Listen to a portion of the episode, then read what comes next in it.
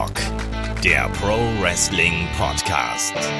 Ja, hallo und herzlich willkommen zu Headlock, dem Pro Wrestling Podcast, Ausgabe 366. Heute mit dem großen Roster-Check zu All Elite Wrestling. Mein Name ist Olaf Bleich, ich bin euer Host. Bei mir da ist der David Kloß von MannTV. Wunderschönen guten Tag, David. Hallo. Und eigentlich wie fast bei allen AEW-Podcasts sind wir hier wieder in der gewohnten Dreierkombination. Der Michael Shaggy Schwarz ist auch dabei. Schönen guten Tag, Shaggy. Wunderschönen guten Tag, AEW. Ich bin heiß. Endlich darf ich mal über Dark sprechen. ja, aber so richtig. Wird auf jeden Fall heute auch ein Thema sein, weil wir wollen einmal das Roster durchgehen. Wir wollen über äh, Wrestler sprechen, wir wollen über die Stärken und Schwächen des Rosters sprechen und auch über das, was da vielleicht noch kommen könnte. Stichwort Impact Wrestling, Neuverpflichtung. Wir machen heute einmal den kompletten Check-up. Und äh, wenn ihr übrigens auch mit uns diskutieren möchtet, könnt ihr das natürlich gerne auf unserem Discord-Kanal tun. Schaut da gerne rein. Ähm, wir sind jetzt, glaube ich, schon knapp an die 80 Leute da. Ähm, es wird fleißig diskutiert und ähm, den Link dazu findet ihr auf YouTube in den, Komment äh, nicht in den Kommentaren, in, den, in der Beschreibung und natürlich bei Podcast ähm, in den Show Notes oder dann eben auf unserer Website oder auf unseren Social-Kanälen.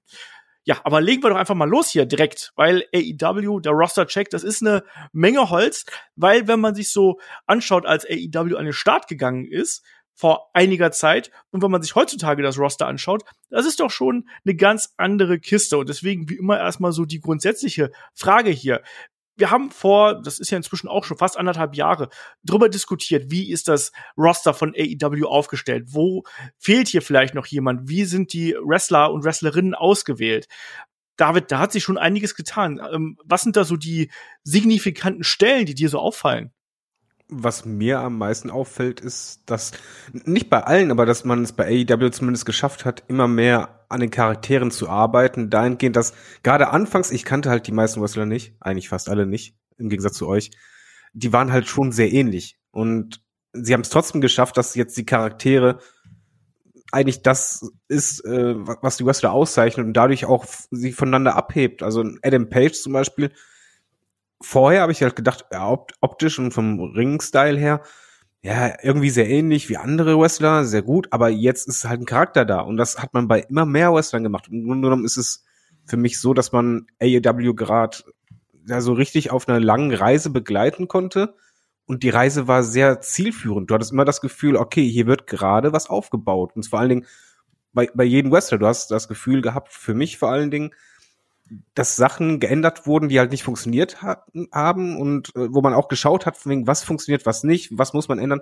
Es hat nicht bei allen geklappt, aber man hat wirklich für mich bei über der Hälfte des Rosters wirklich immer mehr Charaktere drin und man fängt jetzt im Grunde genommen für mich auch bei den Frauen an, Charaktere zu schaffen das wird langsam. Das bemängeln wir ja schon äh, von Beginn an. Shaggy, siehst du das genauso, dass man hier nicht nur Wrestler neu rangeholt hat, sondern eben auch wirklich an den Charakteren gefeilt hat?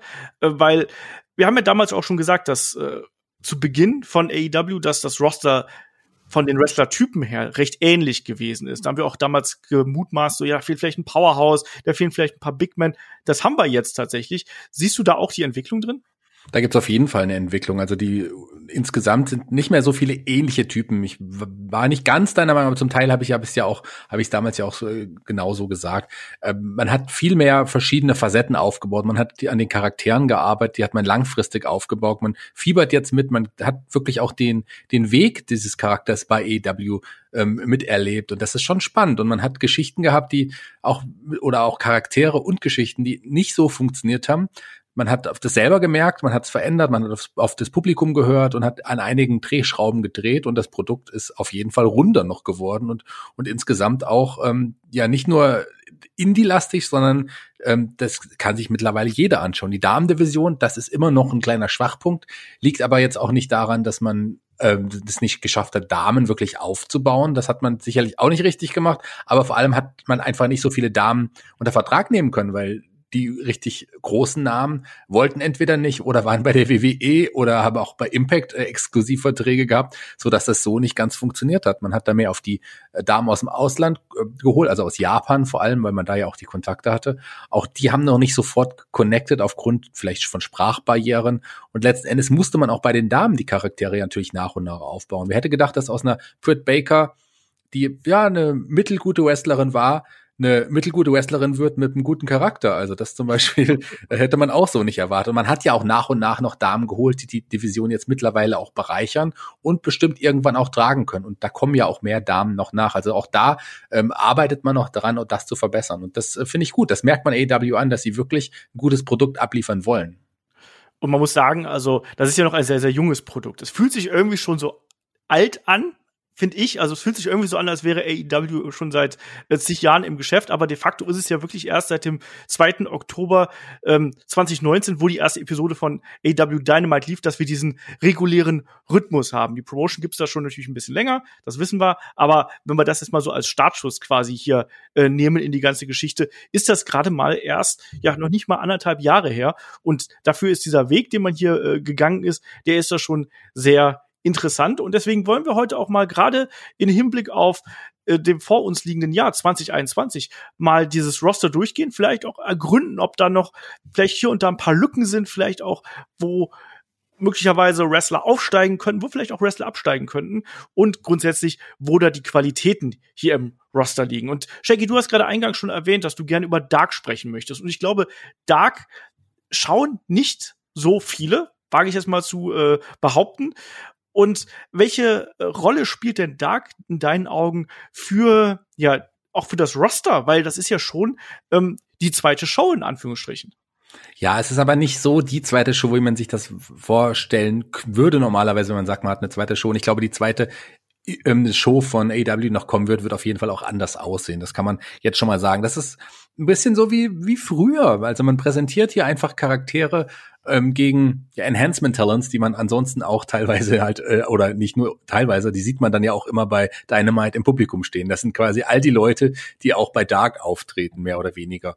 Ähm, und man zeigt hier einfach die, die, die Charaktere und baut sie weiter auf gegen diese Enhancement Talents. Das sind wirklich Jobber-Fights, wenn man so will, wobei aber auch die ähm, Jobber auch ein, ein Entrance bekommen und auch nach und nach aufgebaut werden. Auch da kristallisieren sich immer nach und nach neue Namen raus, die man dann auch irgendwann fest unter Vertrag nimmt und da auch einsetzt. Also mir gefällt Dark richtig gut und habe da einige Charaktere, die wir jetzt auch bei Dynamite mittlerweile auch Rollen spielen, da das erste Mal richtig gesehen und ähm, auch lieben gelernt. Da sind Namen, wo ich glaube, dass sie in Zukunft wirklich große Rollen spielen können bei, ähm, bei Dynamite, bei AW im Hauptroster. Und hier werden sie nach und nach präsentiert. Man fiebert schon mit, selbst ja, so ich meine, selbst bei, bei Dark gibt's ja eine Division, Tag Team Division, eine kleine, die noch nie bei Dynamite aufgetreten ist, in Spear Country oder wen auch immer man da hat. Das sind Namen, hm, wer soll das sein, dachte, denkt man sich. Und da lernt man sie das erste Mal kennen und kann gut mit ihnen mitfiebern. Ich finde, Dark ist wirklich eine meiner absoluten Lieblingsshows. Ich kann es nicht sagen, warum, es ist halt so. Es ist aber übrigens nicht Beer Country, es ist Bear Country. Bear Country. Nee, für mich ist es Bear Country. Das ist Beer Money vielleicht. es ist natürlich Bear Country. Äh, Bear, wie ist der? Bear Bronson und wie heißt dein Kollege? Äh, Bear, ähm, ich glaube Boulder, ja? Bear Boulder und Bear äh, Bronson heißen die beiden. Äh, ich, ich muss mal Olaf widersprechen kurz. Ähm, es gucken wirklich nicht alle Dark. Allerdings sind die Aufrufzahlen von Dark sehr hoch.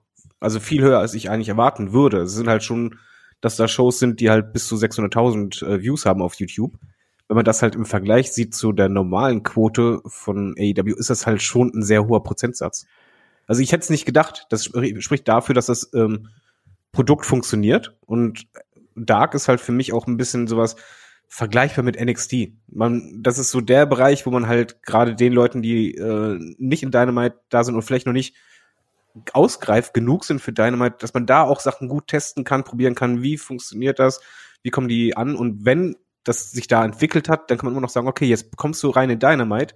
Aber bevor man, es ist eigentlich ein kluger Weg, bevor man die halt so reinwirft und sie gehen komplett unter, dann lieber bei Dark und dann dort größer aufbauen. Also ich finde äh, das Konzept dahinter eigentlich sehr interessant und es funktioniert. Ja, ich muss ganz kurz. Modern, ne? Also das, ganz, Entschuldige, Jackie, wenn ich da ins Wort falle, aber es ist eben auch modern, dass man hier eben noch versucht, die Möglichkeit, die man eben hat, ähm, zu nutzen, um dann da auch noch eine äh, YouTube-Only-Show quasi zu präsentieren. Das darf man auch nicht vergessen. Und natürlich, wie lernt ein Wrestler am besten sein Handwerk? Natürlich, indem er im Ring steht. Und am besten dann, wenn er in Zukunft noch vor der Kamera stehen soll, dann auch am besten direkt vor der Kamera. Also warum nicht diese Bühne, die eh schon bereitet ist, auch nutzen, um neue Talents reinzuholen? Auch mal einen Probelauf, einfach mal reinschmeißen und mal gucken, wie das funktioniert. Ähm, es ist im Endeffekt äh, wie, ein, wie ein Trainingslager irgendwo. Ähm, und für die etablierten Stars, die man dann schon gesehen hat, ist es dann eben auch noch mal eine Möglichkeit, hier und da was auszuprobieren, sich ein bisschen neu zu erfinden vielleicht und da eben auch ja noch mal sich zu zeigen einfach. Shaggy, jetzt darfst du. Ja, und äh, ich muss da ganz kurz noch mal widersprechen zu dem, was David gesagt hat. Der NXT-Vergleich, der passt jetzt aktuell natürlich nicht mehr. Der hat mal gepasst, weil NXT ja wirklich so ein äh, ja, Nachwuchsbrand war. Mittlerweile ist es wirklich ein drittes Roster, wo man exklusiv Leute unter Vertrag hat, die auch wohl da bleiben mal. Es ist nicht mehr äh, der, also man kann nicht mehr sagen, die anderen werden nach oben gescoutet. NXT ist gar nicht auf einer Bedeutung mit Raw und SmackDown, aber da erzählt man auch Geschichten. Bei Dark, da passiert mal, wenn es hochkommt, ist vielleicht eins was, was, was Story-basiertes Match dabei oder irgendwas, was zu einer Story insgesamt gehört. Aber letzten Endes ist es wirklich nur Match an Match an Match und einfach nur, um die Leute nochmal zu präsentieren und sich zu zeigen. Ich meine, äh, wer weiß denn, oder wusstet ihr, dass zum Beispiel ein Austin Gunn als Beispiel, der ja bei Dark eigentlich nur auftritt, der hat 18 Siege in seiner Karriere und nur eine Niederlage im Moment. Ähm, also der müsste eigentlich um den World Title antreten, wenn, wenn man so will. Aber na klar, das hat halt ein weniger Bedeutung. Oder auch ein, ein Brandon Cutler hat ja auch lange jetzt eine Siegesserie gehabt mit seinem, ja, ähm, seltsamen Gimmick mit den großen Würfel. Also ähm, dafür ist Dark da, aber letzten Endes, die Wrestler präsentieren sich und das ist auch gut so. Ja, und man bekommt, wie gesagt, ein bisschen In-Ring-Training quasi. Auch das, finde ich, sollte man an der Stelle nicht so unterschätzen.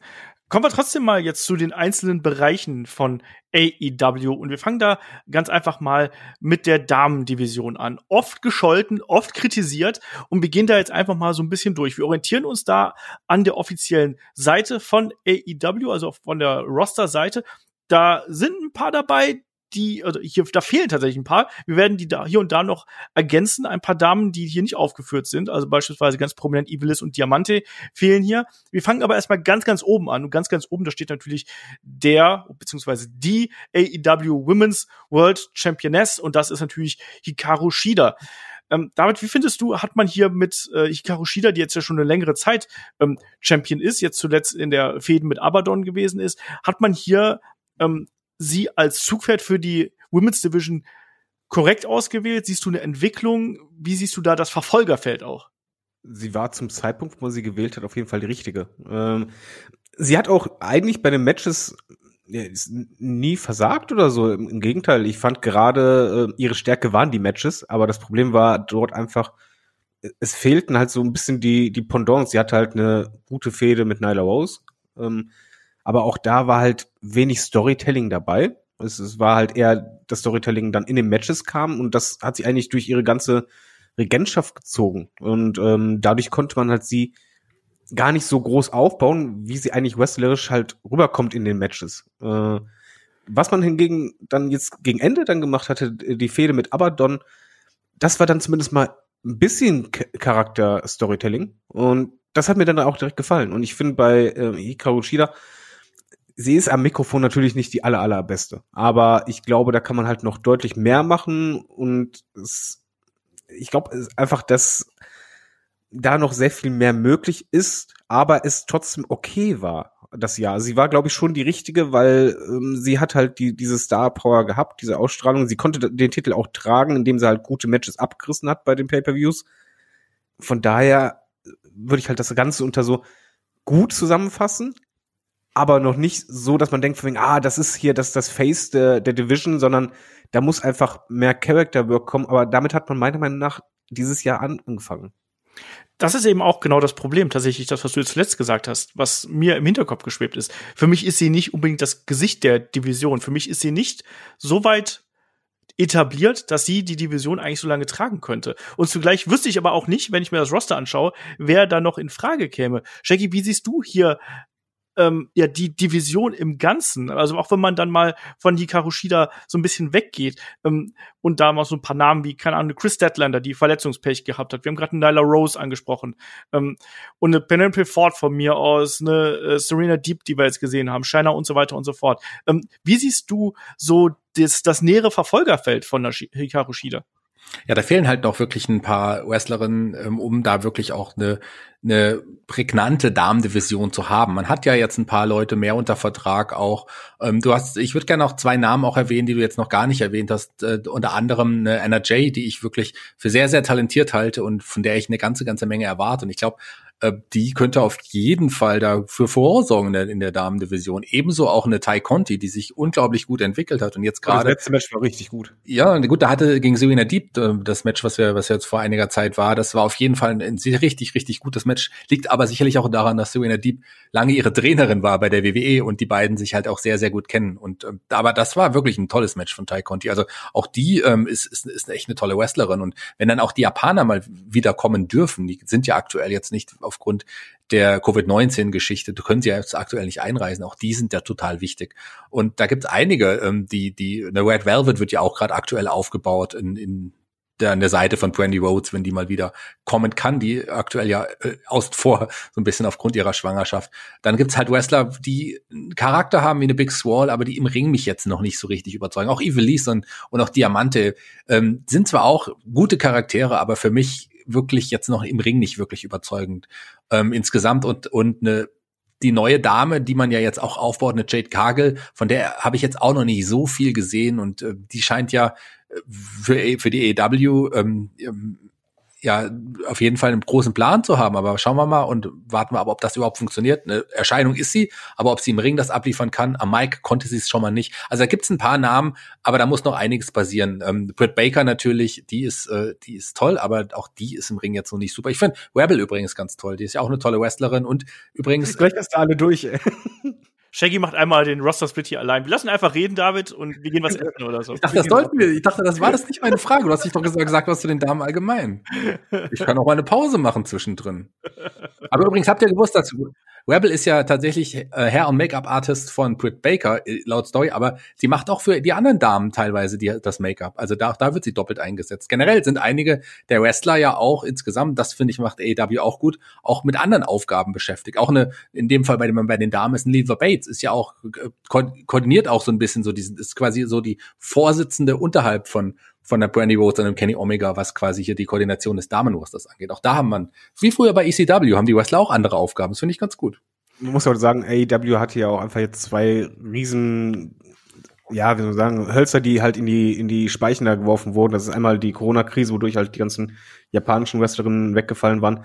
Und dann auch von Kustentländer äh, die Verletzung, weil da war ganz klar, dass man eigentlich sie aufbauen wollte für eine große Fehde und das ging halt dann nicht. Also ich mache mir jetzt um die Women's Division deutlich weniger Sorgen, muss ich sagen, mittlerweile, weil ich finde, man schafft jetzt schon, es, es dauert halt. Für mich kommt es ein bisschen so vor, als wenn man halt im Vergleich zum Männerroster so ein bisschen zeitverzögert wäre, so also ein Dreivierteljahr zurück.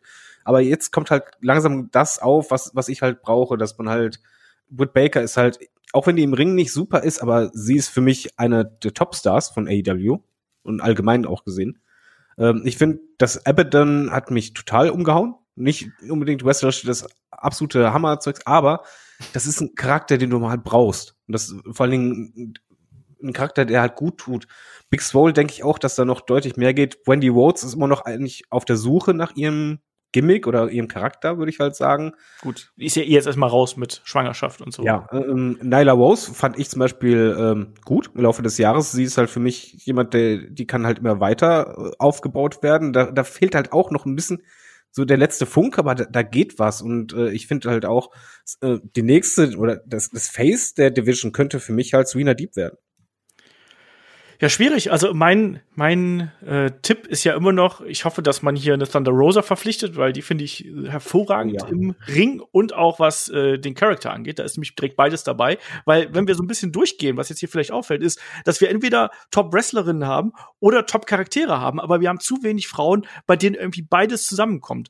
Äh, an beiden kann man arbeiten, an beidem arbeitet man auch ganz klar zur Zeit. Wir haben zum Beispiel auch eine Penelope Ford, die ich immer versehentlich als Penelope Cruz bezeichne haben wir ja hier äh, zwischenzeitlich gehabt, wo wir gesagt haben, Mensch, die schafft hier irgendwie den Breakout. Shaggy, glaubst du, mit der ist in Zukunft noch zu rechnen? Auf jeden Fall. Die hat auch ein, ein in den letzten, im letzten Jahr sehr, sehr viel, ähm, ja, sehr viel dazugelernt und ich finde, die kann äh, Mike schon so ein bisschen was, aber vor allem im Ring hat sie sehr, sehr viel dazugelernt. Ich kann mich noch an Matches aus der Zeit vor EW erinnern. Ähm, da war, da habe ich einige gesehen, die mich überhaupt nicht überzeugt haben. Und auch am Anfang bei EW wurde sie auch nur so zögerlich im Ring eingesetzt, aber so mit der Zeit, die war ja auch kurzzeitig mal Herausforderin auf den Titel. Ich finde, das hat sie sehr, sehr gut gemacht und ich glaube auch, dass sie in Zukunft da oben auf jeden Fall noch mitspielen kann. Und noch mal ganz kurz zu Penelope Cruz, das ist natürlich auch eine wunderschöne Frau.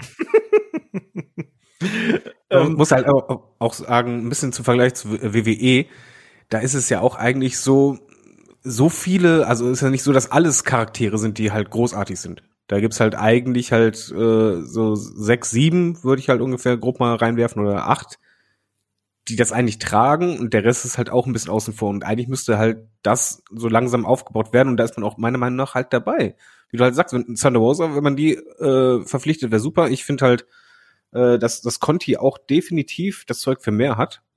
Und ich bin auch gerade ehrlich gesagt froh, oder ich, ich habe mir halt innerlich die Frage gestellt, wäre das jetzt auch so gekommen, wenn jetzt die Japanerinnen da gewesen wären? Ich weiß es nicht. Ich glaube, es tat AEW dahingehend sogar gut, dass mal ja, dass man quasi zu wenig Leute hatte oder andere Leute halt weg waren, die man eigentlich eingeplant hat und dadurch halt mal Wrestlerin ein bisschen mehr jetzt äh, Arbeit reingesteckt hat oder fokussiert hat.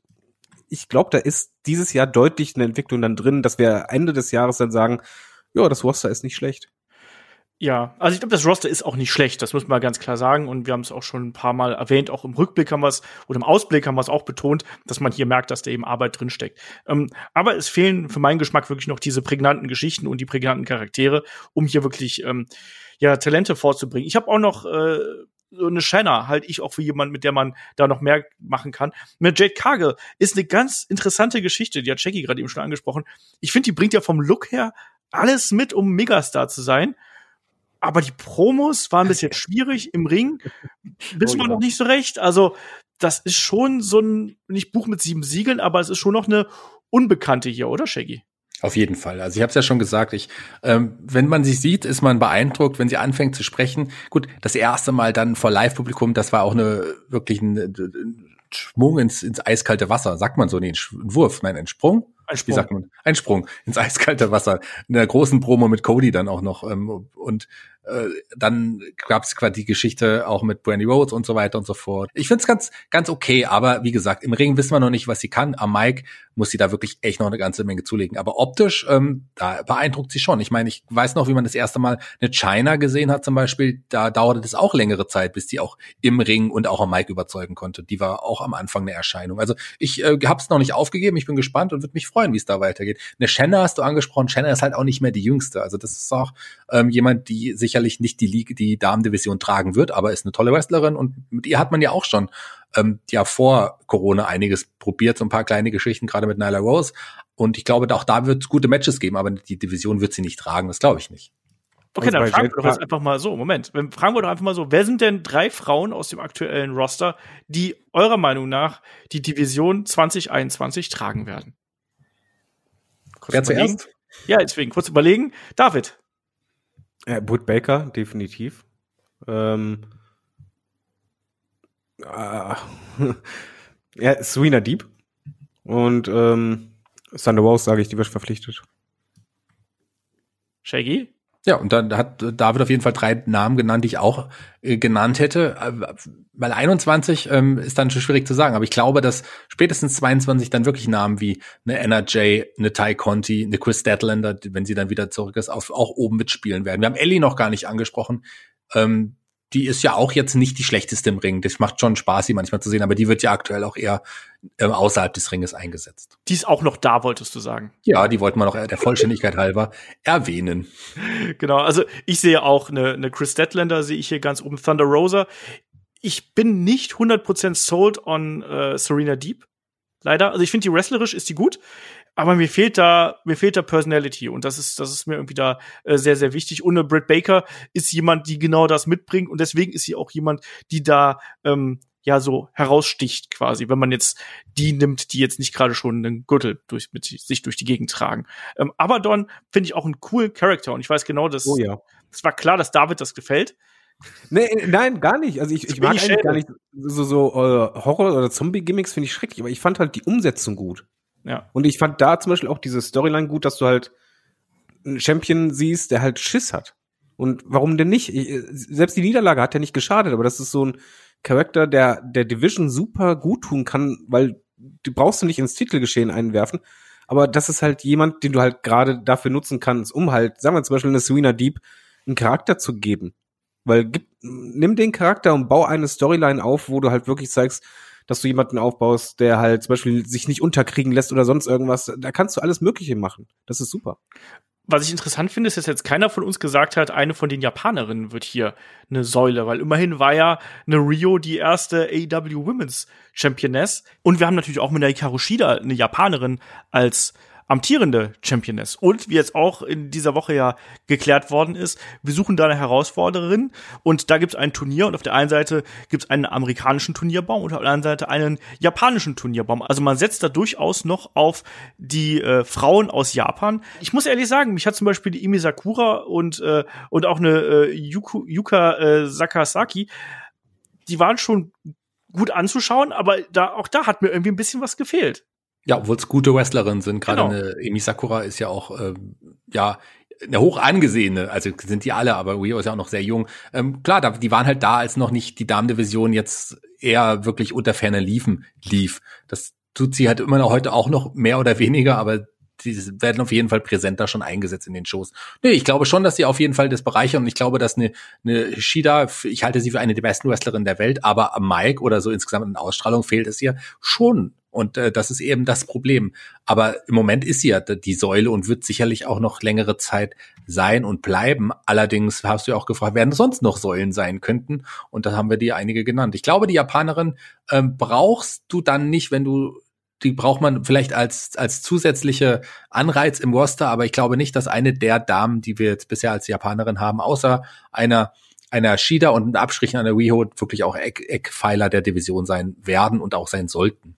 Zumal halt genau das ja da fehlt, was wir eigentlich immer brauchen äh, oder sagen halt dieses Character Work und gute Promos. Das ist halt da ein bisschen schwieriger. Brauchen tust du sie nicht unbedingt, aber das heißt halt nicht, dass du die nicht reinnehmen musst äh, oder nicht reinnehmen solltest. Im Gegenteil, weil du brauchst ja Varianz und das ist halt einfach eine Frage, wie du das entwickelst. Genau wie bei Hikaru Shida. Ich glaube, da geht halt noch deutlich mehr. Man muss es halt nur machen. Ich glaube zum Beispiel, eine Shida könnte einen sehr guten Char Charakter ergeben, wenn du ihr irgendwann mal eine große Fehde gibst. Und ich finde, eigentlich für Wrestler ist es immer wichtig, irgendeine große Fehde zu haben, an der man wächst. Und das fehlt halt bislang bei den Frauen. Und das fehlt natürlich dann die entsprechende Gegnerin. Ne? Du brauchst Ja, das meine ich ja. Ja, um eine Feder aufzubauen, brauchst du immer zwei oder vielleicht sogar drei. Und das ist eben das, was momentan noch ein bisschen fehlt. Potenzial ist auf jeden Fall da. Da sind wir deutlich positiver, als wir das noch vor, ich sag's mal, anderthalb Jahren ungefähr gewesen sind. Ähm, die Entwicklung ist da, das sieht man eben auch. Und ich glaube, das ist das, was wir aus der Damendivision hier auf jeden Fall mitnehmen können. Springen wir mal in die Ja, Tag. ganz kurz, bevor wir immer, ganz am Ende, wenn wir eine Division besprechen, äh, würde ich immer heute sagen, wir haben bei Dark auch noch einige Damen, die man auch noch irgendwann ins Hauptroster holen kann und die auch tatsächlich auch dann überzeugen können. Eine Alex Garcia finde ich super. Also so einige Damen, wo ich sage, die sind super, die müssen noch ein bisschen an sich arbeiten, die kommen irgendwann ins Hauptroster und auch, da arbeitet man ja auch weiter. Und gerade auch deshalb ist Dark auch so wichtig. Und ähm, Amy Sakura, zu der noch mal ganz kurz, die ist auch schon Mitte 40, also die wird auch jetzt nicht wirklich dann noch lange ähm, auch für AEW unter Vertrag stehen. Das ist schon mal ganz sicher. Wer noch unter Vertrag steht, den wir gar nicht angesprochen haben, auch nicht ansprechen müssen, ist eine Mel. Jetzt kannst du weitermachen. Stimmt, die ist untergegangen, aber Die kämpft ja auch nicht mehr, gar nicht mehr. Also ich Eben. keine Ahnung, was mit der ist. ähm, dürfen wir jetzt zur äh, Tag Team Division springen, lieber Shaggy? Jetzt darfst du. Und denk dran, am Ende, bevor du dann weitergehst zur Herren-Single-Division, es gibt auch einige Teams bei Dark. genau, das darf der Shaggy immer einwerfen. Übrigens, ich, der Columbo von Dark ist der Shaggy. ähm, die Tag Team Division bei AEW ist ja was, was sich die Young Bucks höchstpersönlich auf die Fahne geschrieben haben. Diese zur besten Tag Team Division der Welt aufzubauen, die talentiertesten Wrestler hier ranzuholen. Und wenn man sich so das Roster anschaut, ähm, was die Tag Teams, die etablierten Tag Teams hier angeht, dann ist das ja wirklich riesig groß. Und da jetzt irgendwie eine Abstufung zu finden, ist wirklich extrem schwer. Und vor allem, man hat ja auch selbst jetzt in den letzten Monaten noch mal zugelegt, wenn wir uns an so Verpflichtungen wie Top Flight oder die Acclaimed zum Beispiel äh, zurückerinnern. Da ist unglaublich viel Talentdichte, David. Und ich glaube auch, dass das äh, etwas ist, was das Produkt sehr stark belebt, oder? Das ist nicht nur Talentdichte. Also erstmal, was sie vorhatten bei der Tag Team Division, das haben sie geschafft. Ich finde das so grandios, was es dort gibt. Das ist nicht, weil halt die Matches äh, spektakulär sind und co, sondern da sind Teams dabei, die halt auch wirklich alle irgendwie unterschiedlich sind und ihren eigenen Stil haben. Also Butcher and Blade ist halt komplett anders als äh, was ich, Young Bucks und dann hast du halt äh, Lucha Boss, aber dann hast du auf der anderen Seite äh, Satana und Ortiz, äh, Team Test, du hast äh, Private Party, die jetzt auch äh, endlich äh, ein bisschen was geändert kriegen, damit daran gearbeitet wird, die Unterstützung kriegen, man hat das erkannt. Äh, äh, Jurassic Express hast du, wo halt auch möglich ist, dass der Jungle Boy mal rauskommt und du hast die Dark Order, übrigens auch, wo du halt einen John Silver mehr aufgebaut hast. FTA, du hast so viel unterschiedliche Arten ähm, von Teams äh, und das ist halt jetzt nicht unbedingt nur auf, auf die Art des Wrestlings gemeint, sondern auch unterschiedliche Charaktere und das mag ich total an der Tag Team Division, weil das ist einfach nicht so, ja, random, sondern ich weiß, wofür eigentlich jedes Team halbwegs steht. Und das finde ich beeindruckend, weil das hätte ich nicht erwartet. Zum Beispiel äh, Best Friends, also das ist mein liebstes Beispiel, weil mit denen konnte ich anfangs gar nichts anfangen. Wie großartig sind die mittlerweile? das freut sich Shaggy zu hören, glaube ich. Ja, tatsächlich eines meiner absoluten Lieblingsteams, ähm, die finde ich super. Gerade gut, Trent ist jetzt erst erstmal verletzt, wird einige Zeit ausfallen und das wird ein bisschen dauern, bis er wiederkommt. Aber man hat ja für, äh, für Chucky T noch andere Geschichten. Ob die jetzt so cool sind, ist ein anderes Thema. Ja, aber das sind wirklich, ähm, ich, wenn du mich vom halben Jahr gefragt hast, hat AEW die beste Tag Team Division der Welt, hätte ich dir gesagt, ja. Äh, wenn du mich heute fragst, haben sie sich da um Länge noch mal gebessert. Auch gerade, ähm, klar, es gibt äh, auch da Kritik, dass man diese, das moderne Tag Team Wrestling ist ja hier enorm entscheidend. Also hier wird ja nicht bis fünf gezählt, wenn beide Wrestler im Ring sind und so Sachen. Es gibt ja oft Matches, wo wirklich alle vier einfach durchgehend auch wrestlern. Das passiert ja halt öfters, aber das ist was, was aus dem Indie-Bereich einfach auch jetzt mittlerweile in wenn man AW dazu zählt, in Mainstream übergegangen ist, muss man so sagen. Und das sind wirklich, auch SCU haben wir noch gar nicht angesprochen. Die waren ja auch am Anfang noch Tag Team Champions. Ähm, das ist auch ein Team und die haben jetzt auch quasi jetzt auch nochmal die letzte große Story von Christopher Daniels. Also wir haben wirklich fantastische Teams und hier muss ich sagen, weil es passt dieses Wort, wirklich eine unglaublich gut besetzte ähm, Tag Team Division. Viel besser geht's nicht und man präsentiert ja auch alle und versucht das auch ganz gut zu machen. Auch ähm, ähm, Hybrid THQ, THQ2, ähm, also Hybrid, Hybrid 2, ähm, 2, ähm, die ja jetzt auch wieder Geschichten haben. Also man vergisst die Leute ja auch nicht. Auch die beiden Teams, ähm, John Silver, Andrew Reynolds und Stu Grayson und Evil Uno von der Dark Order, ja auch in vielen Geschichten. Und ähm, man hat hier ein Team, und auch da muss ich Dark wieder ansprechen, mit The Acclaim zum Beispiel. Das ist ein Team, was man extra für Dark geschaffen hat. Da kamen sie super gut an. Anthony Bones, ein ja, charismatischer Typ, aber gerade Max Custer ist jemand für mich, wo ich sage, ähm, vielleicht sprechen wir den nachher nochmal an, weil ich glaube, das ist jemand, der auch in Zukunft ganz, ganz oben mitspielen kann und ich glaube auch wird. Das ist ein toller, charismatischer Typ. Ähm, man hat auch mit den Varsity Blondes auch ein Team bei Dark geschaffen, die jetzt auch bei Dynamite ab und an auftreten. Also da gibt's einiges und ich bin echt äh, glücklich und zufrieden, wenn ich die, mir diese Tag Team Division ansehe, weil so viele Teams, ähm, also die da auch wirklich Rollen spielen, das gab's bei der WWE noch nie, noch nie. Vor allen Dingen das Schönste für mich persönlich ist, dass du die Teams dahingehend aufgebaut hast, dass eigentlich jedes Team nur einen kurzen Aufbau braucht und ich hätte kein Problem damit, wenn die den Titel kriegen.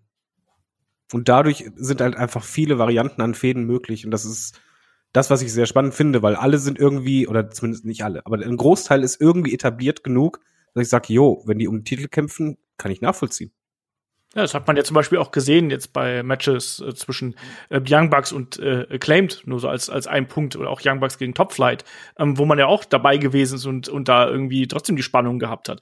Ich finde das auch sehr interessant, dass man das hier wirklich geschafft hat, ähm, so eine Varianz reinzubringen. Und ich habe gerade so ein bisschen überlegt, wer da für mich abfällt. Also mal so im negativen Sinne mir hier dieses Roster so angeschaut. Und es sind tatsächlich sehr, sehr wenige Teams, wo ich jetzt sagen würde, boah, die brauchst du jetzt nicht. Und ähm, da oder, oder da bin ich, bin ich enttäuscht von. Also persönlich, äh, das ist wirklich nur mein persönlicher Ansatz, würde ich mir tatsächlich wünschen, dass Leute wie Santana und Ortiz hier noch mal mehr Prominenz äh, irgendwie im, in der Division bekommen und da noch einen größeren Spot bekommen. Andererseits eben äh, sind sie trotzdem sehr prominent präsentiert. Und ich glaube, das ist eben das, was man hier mitnimmt. Und was man hier eben auch immer wieder probiert, ist natürlich die Tag Team Division auch zu nutzen, um ja junge Talente zu pushen. Ähm, äh, Shaggy hat gerade schon äh, hier die Kollegen von Acclaimed angesprochen.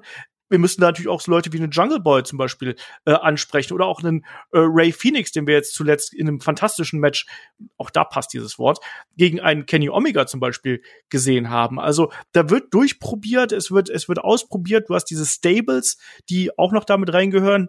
Ähm, persönlich, auch da wieder ganz persönlich, ist das das Tag Team, was hier für mich am meisten abfällt, was ich derzeit am um, mit am uninteressantesten finde, obwohl es in einem prominenten Stable steckt, ist tatsächlich Butcher und Blade. die haben mich nach wie vor nicht 1000 Prozent abgeholt, auch wenn ähm, gerade der Butcher einen coolen Look hat, aber irgendwas fehlt mir da.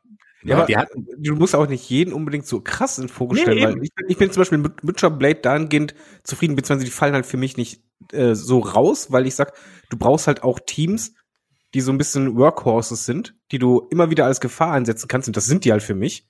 Äh, die, die kannst du immer wieder als Gefahr einsetzen, die müssen aber auch nichts reißen. Und da sind halt andere, zum Beispiel Zetano und Ortiz, denke ich auch, die werden dieses Jahr äh, deutlich mal eine, eine große äh, Fehde um einen Titel haben oder um einen Titel haben. Aber auch andererseits, die hatten halt ihre Fehde mit Best Friends, die war richtig gut. Und äh, genau wie halt Natural Nightmares, brauchst du nicht zwangsläufig auf den ersten Blick, aber auf den anderen Blick so, ja doch, weil du, du hast dann halt jemanden, den kannst du immer wieder mal reinwerfen.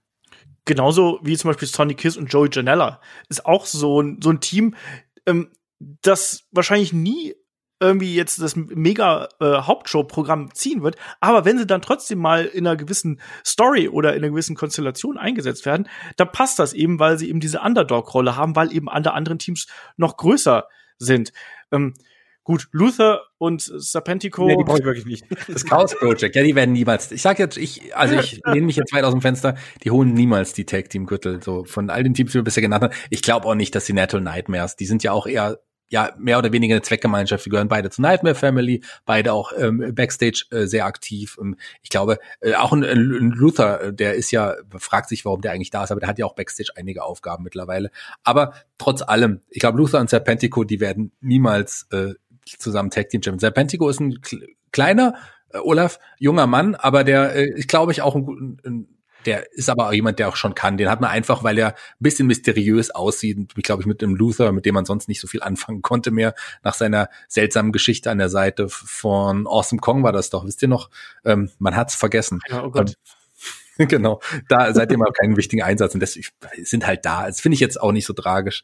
Aber äh, klar, also man hat wirklich viele, viele Teams, wie auch David sich äh, festgestellt, die kann man relativ schnell aufbauen und dann sind die wirklich namhafte Herausforderer. Man hat ja die Best Friends hat man sehr schnell aufgebaut, hat funktioniert. Und andere Teams jetzt, ihr habt es gesagt, ähm, die Acclaimed, gut, die hatten eine große Siegesserie bei Dark, ähm, haben sich dieses Match auch verdient. Topflight, super junges Team, die ich jetzt schon besser finde als Private Party, mit denen ich noch nicht so viel anfangen kann. Immer noch nicht. Aber auch mit denen macht man ja jetzt eine Geschichte mit Matt Hardy. Also man hat er, erzählt viele Geschichten innerhalb der Division, die nicht immer unbedingt um den Tag Team Gürtel gehen und das finde ich super gut und da macht man auch vieles richtig. Ich wollte gerade einwerfen mit Matt Hardy, mit dem ich nicht so viel anfangen kann übrigens. Ja, passt doch. Deswegen. Ja, aber wie gesagt, die, die, Dichte ist da auf jeden Fall da und David, ich glaube, das Interessante ist ja auch, dass oftmals sich Tag Teams ja nicht nur auf zwei Leute beschränken, sondern wir haben sehr oft drei oder sogar ganze Stables daraus und das nutzt man ja auch, um ja die Geschichten zu erzählen hier.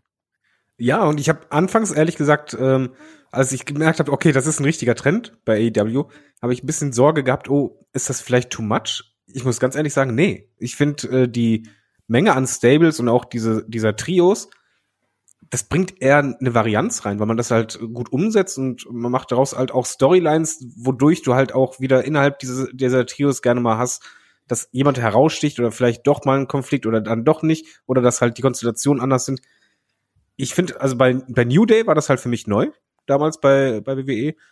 Ähm, und hier funktioniert es sehr, sehr gut. Und ich finde es gerade, es funktioniert halt sehr gut, weil die Umsetzung gut ist. Eben weil man halt auch Storylines innerhalb äh, der, der Kontrahenten mal erzählt. Oder das ist, es ist halt was anderes für mich.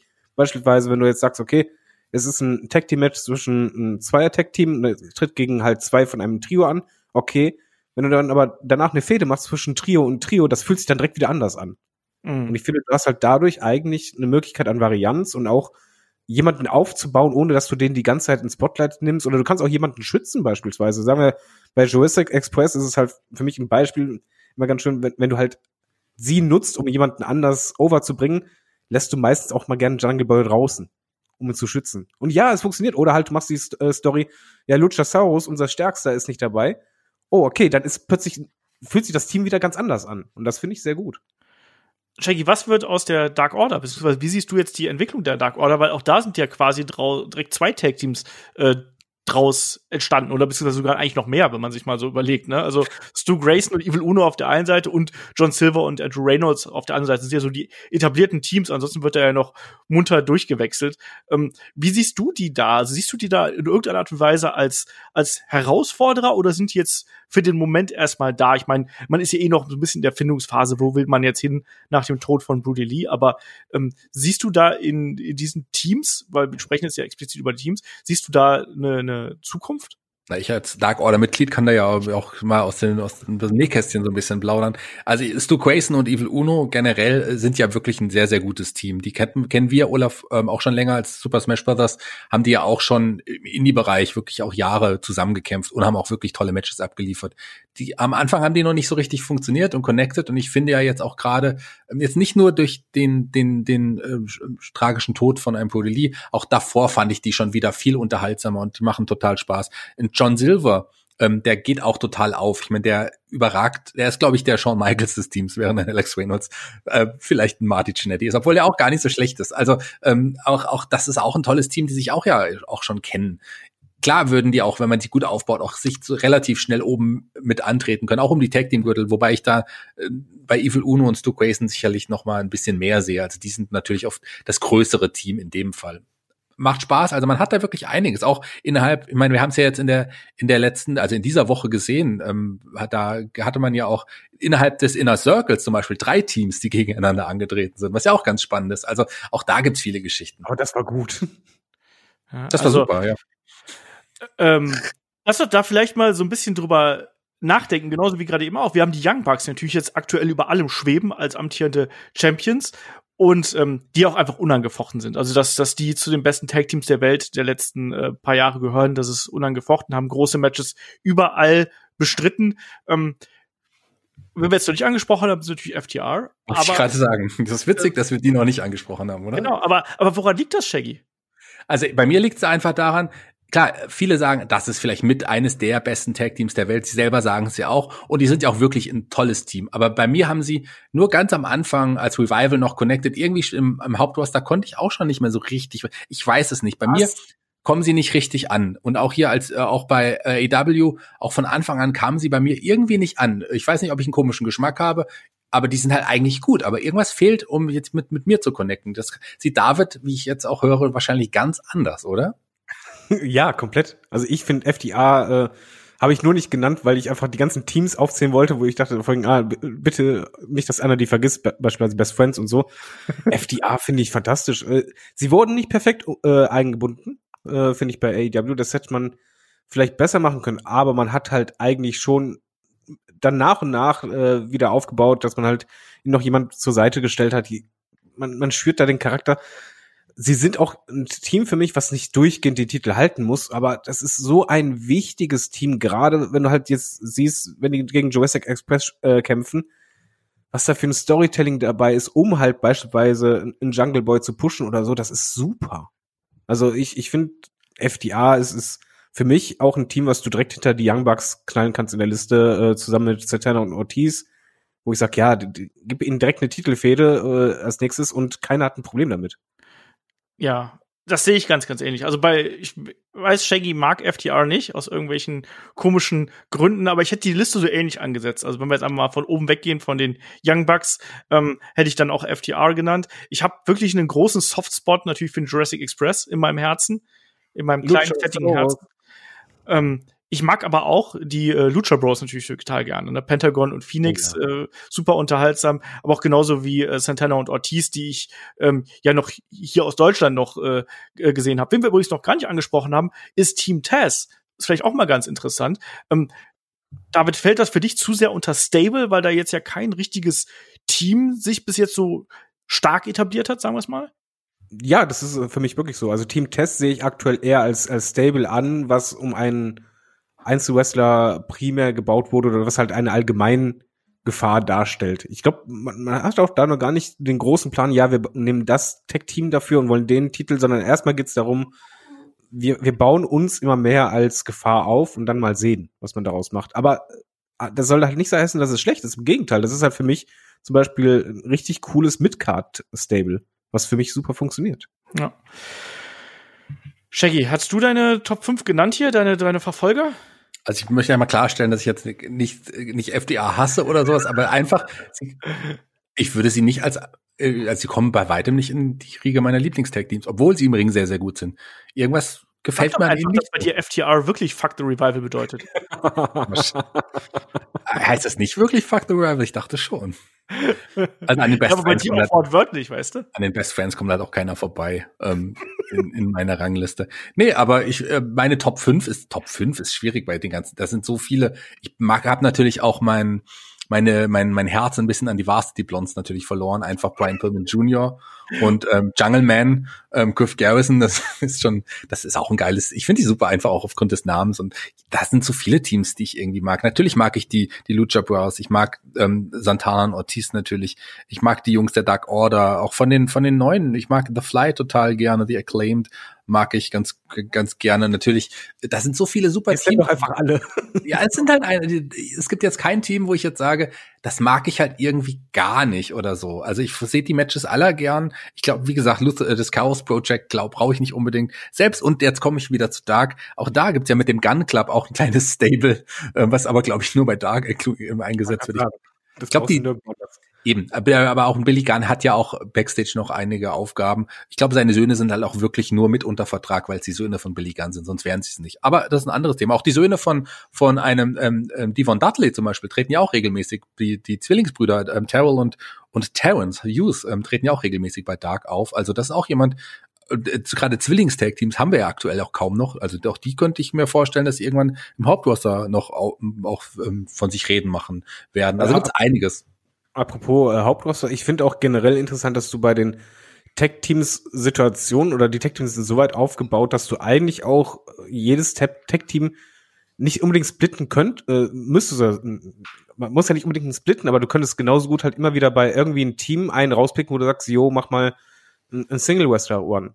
Also zum Beispiel Jungle Boy, klar, wird früher oder später irgendwann mal äh, Single One haben, wobei ich noch nicht mal sicher bin, ob man den unbedingt trennen muss dadurch äh, vom Express. Warum auch? Oder bei Lucha Boss sehe ich zum Beispiel Phoenix definitiv dieses Jahr, dass der irgendwann einen Single Wrestler One kriegt. Ja, also bringt ja da alles, alles Talent der Welt irgendwo mit, ne? Also dass man da was machen kann. Ähm, selbst, selbst so ein vermeintlich etwas kleineres Team wie Hybrid 2 zum Beispiel, die machen mir tierisch Spaß. Also äh, Angelico und äh, Jack Evans. Ich Oh. weiß, so ein bisschen Kritik und so, aber ich mag die trotzdem und ich sehe die, ich sehe die echt gern. Ich mag gerade einen Angelico ähm, echt gern und ja, hier werden eben auch Tag Teams verwendet, um auch mal da Leute quasi in Singles-Bereich zu putschen. Ich sehe es auch so, dass zum Beispiel ein Angelico eine deutlich größere Rolle spielen könnte, wenn er aus dem Team raus wäre. Aber du hast gerade Jungle Boy angesprochen und vielleicht können wir da so einen kleinen Sprung so Richtung Herren Singles Division machen, weil auch da werden wir natürlich gleich drüber sprechen, wie man hier noch neue Stars etablieren wird. Aber was ich auch an der Singles Division der Herren interessant finde, da ist so eine ähnliche ja, Konstellation, wie wir es auch bei den Tag Teams haben, Shaggy, weil mir fehlt tatsächlich dieser typische Undercard-Sumpf, irgendwo, wo man sagt, ja gut, da wird eh nichts mit passieren. Den gibt es ganz, ganz wenig. Also klar, ein Joey Janella wird jetzt keine große Rolle spielen oder Sonny Kiss von mir aus auch nicht, auch kein, auch so leid es mir tut, Shaggy, ein Peter Avalon wird wahrscheinlich auch Was? eine Rolle spielen oder Michael Nakazawa oder so, aber, aber so die, die Übergänge von Midcard zu Undercard sind hier schon fließend, oder? Ja, also du hast jetzt ein paar Namen genannt, die man aktuell, außer mal von Pretty Peter Avalon, den hätte ich eher bei den Leuten, die später mal die Liga tragen würden. Ähm, und das ist auch jemand, der ein geiles, geiles Gimmick hat und man hat das Gimmick verändert und noch geiler gemacht. Aber das ist ein anderes Thema. Pretty Peter Avalon, mein Held. Ähm, auch mein Held bei Dark, ich liebe ihn. Aber das ist, äh, Brandon Cutler und auch ein, ein Michael Nakazawa vor allem. Das ist schon die Undercard. Also das sind schon Leute, die auf die man auf jeden Fall als Undercard bezeichnen müsste. Vielleicht auch noch mal dann, ja, weiß ich nicht, wie wie welches Standing in Allen Angels hat im Moment. Das ist ja auch ähm, die Nummer fünf quasi der Dark Order. Auch der wird jetzt nicht oben richtig groß eingesetzt. Also das ist für mich schon eher eine Undercard. Das muss man, das würde ich schon so bezeichnen. Aber ansonsten sind die die Übergänge natürlich ganz fließend. Also ähm, da sind, kann man nie genau einordnen. Ich meine, Team Taz habt ihr, das sind eher für mich auch drei Singles-Wrestler, die in der oberen Midcard, aber vielleicht, ähm, wo ist ein Powerhouse Hobbs? Also man weiß es nicht genau. Das ist, das ist tatsächlich bei der WWE äh, deutlicher, glaube ich, zu sagen, das ist die Under, das ist die Mitten, das ist die Upper Midcard, das ist der Main Event. Also gerade die Main, der Main Event Picture bei der WWE ist ja auch, was zumindest die Personenanzahl angeht, würde ich sagen, deutlich kleiner als bei AW. Ja, ich finde, ja du stehst bei AEW vor allen Dingen auf so ähm, breiteren Füßen, würde ich einfach sagen. Es ist alles irgendwie ein bisschen gleichmäßiger verteilt und nicht rein fokussiert auf äh, die ein, zwei in der Midcard, die ein, zwei in, in der Uppercard und Main Event, sondern es ist irgendwie alles ein bisschen ja fließend und vor allen Dingen breiter aufgestellt. Hat man da aber vielleicht auch noch den Vorteil, dass man nicht so viele Shows produzieren muss? Also, ja, ja. Hm? Ja, also ich habe tierisch Angst, da bleibe ich auch dabei, vor der zweiten Sendung. Weil momentan kann man sich wirklich darauf konzentrieren. Man hat halt die Dynamite-Sendung, äh, die zum Glück nicht zu lang geht. Die geht genau richtig. Du hast halt Dark, um halt das als ja quasi Aufbau oder Development-Portal zu nutzen auch. Und das ist gut, diese Konstellation. Ich habe halt wirklich Sorgen, dass wenn da jetzt eine weitere Sendung hinzukommt, dass du dann mit dem Storytelling irgendwann nicht mehr hinterherkommst mit, mit dem Schreiben. Und es dann irgendwann irgendwas auf der Strecke bleibt, weil momentan, was ich halt super finde, ich nehme es halt jetzt schon mal vorweg bei, bei der Singles Division der Männer, man hat halt einen Mix, der ist unfassbar. Ich habe den nicht so erwartet. Ich habe halt gedacht, okay, du wirst halt anfangs wahrscheinlich bei den absoluten Stars eher die Älteren haben, so die, die etablierten Ex-WEler. Nee, Pustekuchen, du hast einen Mix von, von Eigengewächsen, würde ich halt sagen, wo du, für mich ist ein Darby Allen, Adam Page, äh, Kenny Omega, die sind auf jeden Fall äh, da drin. MJF definitiv, äh, Orange Cassidy für mich mittlerweile auch. Äh, Eddie Kingston gehört für mich mittlerweile auch dazu, auch wenn ich im Ring nicht super finde, aber er ist für mich einer der Topstars. Dann hast du aber auch die etablierten und das ist in der Midcard zieht sich das immer weiter. Du hast da so viele Wrestler, wo du sagen kannst, ein Lance Archer zum Beispiel, absolut guter Mitkader, aber genauso gut kannst du den auch äh, in drei Monaten, könnte mir jemand sagen, ja, das ist aber ja gerade einer unserer Main Eventer. Jo, glaube ich euch. also einen Eddie Kingston sehe ich noch nicht als absoluten Topstar.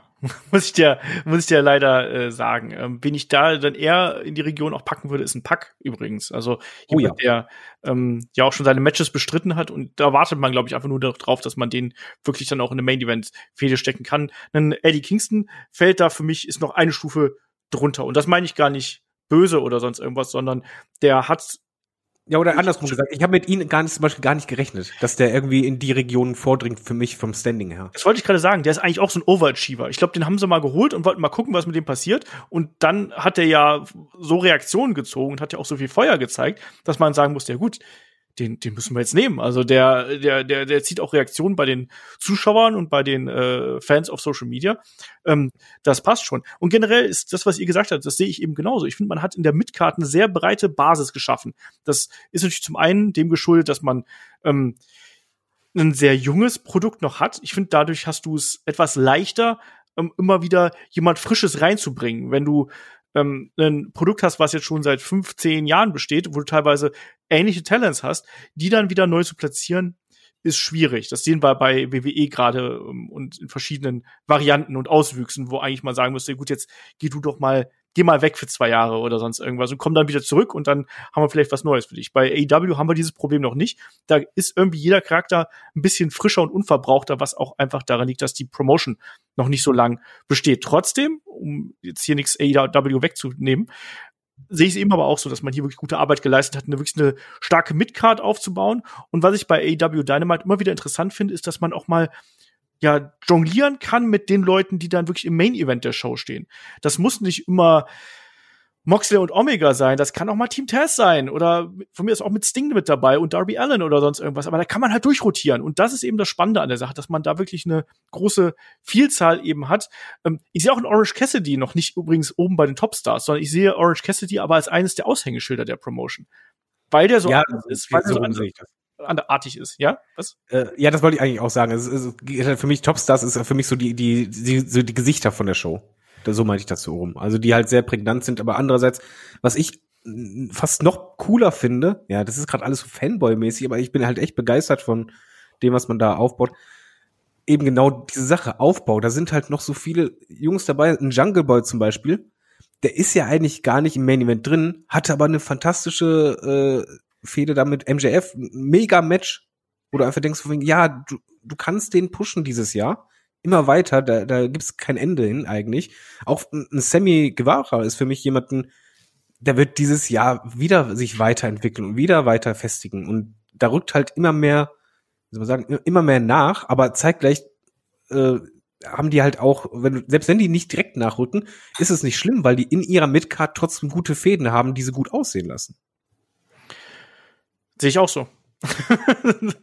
kann man ganz halt wichtig, vor allem, ähm, der hat jetzt ein paar Namen genannt, ist auch das Alter, was man ansprechen muss, weil ich glaube, die, äh, um mal wieder den Vergleich zu holen zur WWE, da, äh, da ist der Altersdurchschnitt auch deutlich höher bei den bei den Wrestlern. Insgesamt auch gerade die Leute, die in wichtigen Positionen sind und ähm, da hat man, da fehlt irgendwie der Nachwuchs so ein bisschen, die jungen Leute. Klar, wir haben hier auch ein paar Leute bei bei EW, auch wir haben Lance Archer mehrmals angesprochen, der ist aber auch schon, ich glaube fast Mitte 40, also der wird jetzt auch nicht mehr so lange große Rollen spielen können, aber im Moment ist der super da auch angekommen. Auch und dann haben wir auch etliche Wrestler, die auch schon Mitte 30 sind, was ja für den Wrestler noch kein Alter ist. Ähm, so muss Miro mal erwähnen, der der bestimmt, aber auch dann Leute wie Puck oder so, der ist ja oder auch auch ähm, Orange Cassidy ist ja auch nicht mehr der Jüngste, der ist ja auch schon Mitte 30. Aber wir haben wirklich coole oder auch ein Scorpio Sky, wo wir immer gesagt haben, das ist jemand auch ein Wrestler, den man oben einsetzen kann, wenn man richtig aufbaut. Hat man ja auch teilweise probiert. Auch der ist schon Mitte Ende 30. Aber mit so Leuten, wie ihr auch jetzt gerade erwähnt habt, wie jetzt ein Jungle Boy,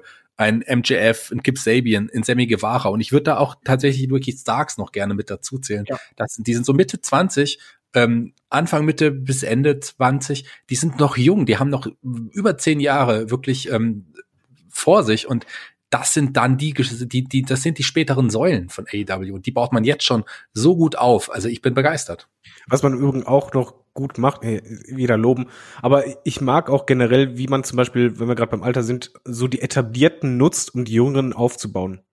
Also man, man stellt halt schon mal äh, einfach, wenn man halt zum Beispiel eine Legende reinnimmt, dann ist es halt nicht so, dass die Legende im Fokus steht, sondern du nimmst sie halt dazu, um halt irgendjemanden eine Schwachstelle zu nehmen oder halt jemanden zu stärken.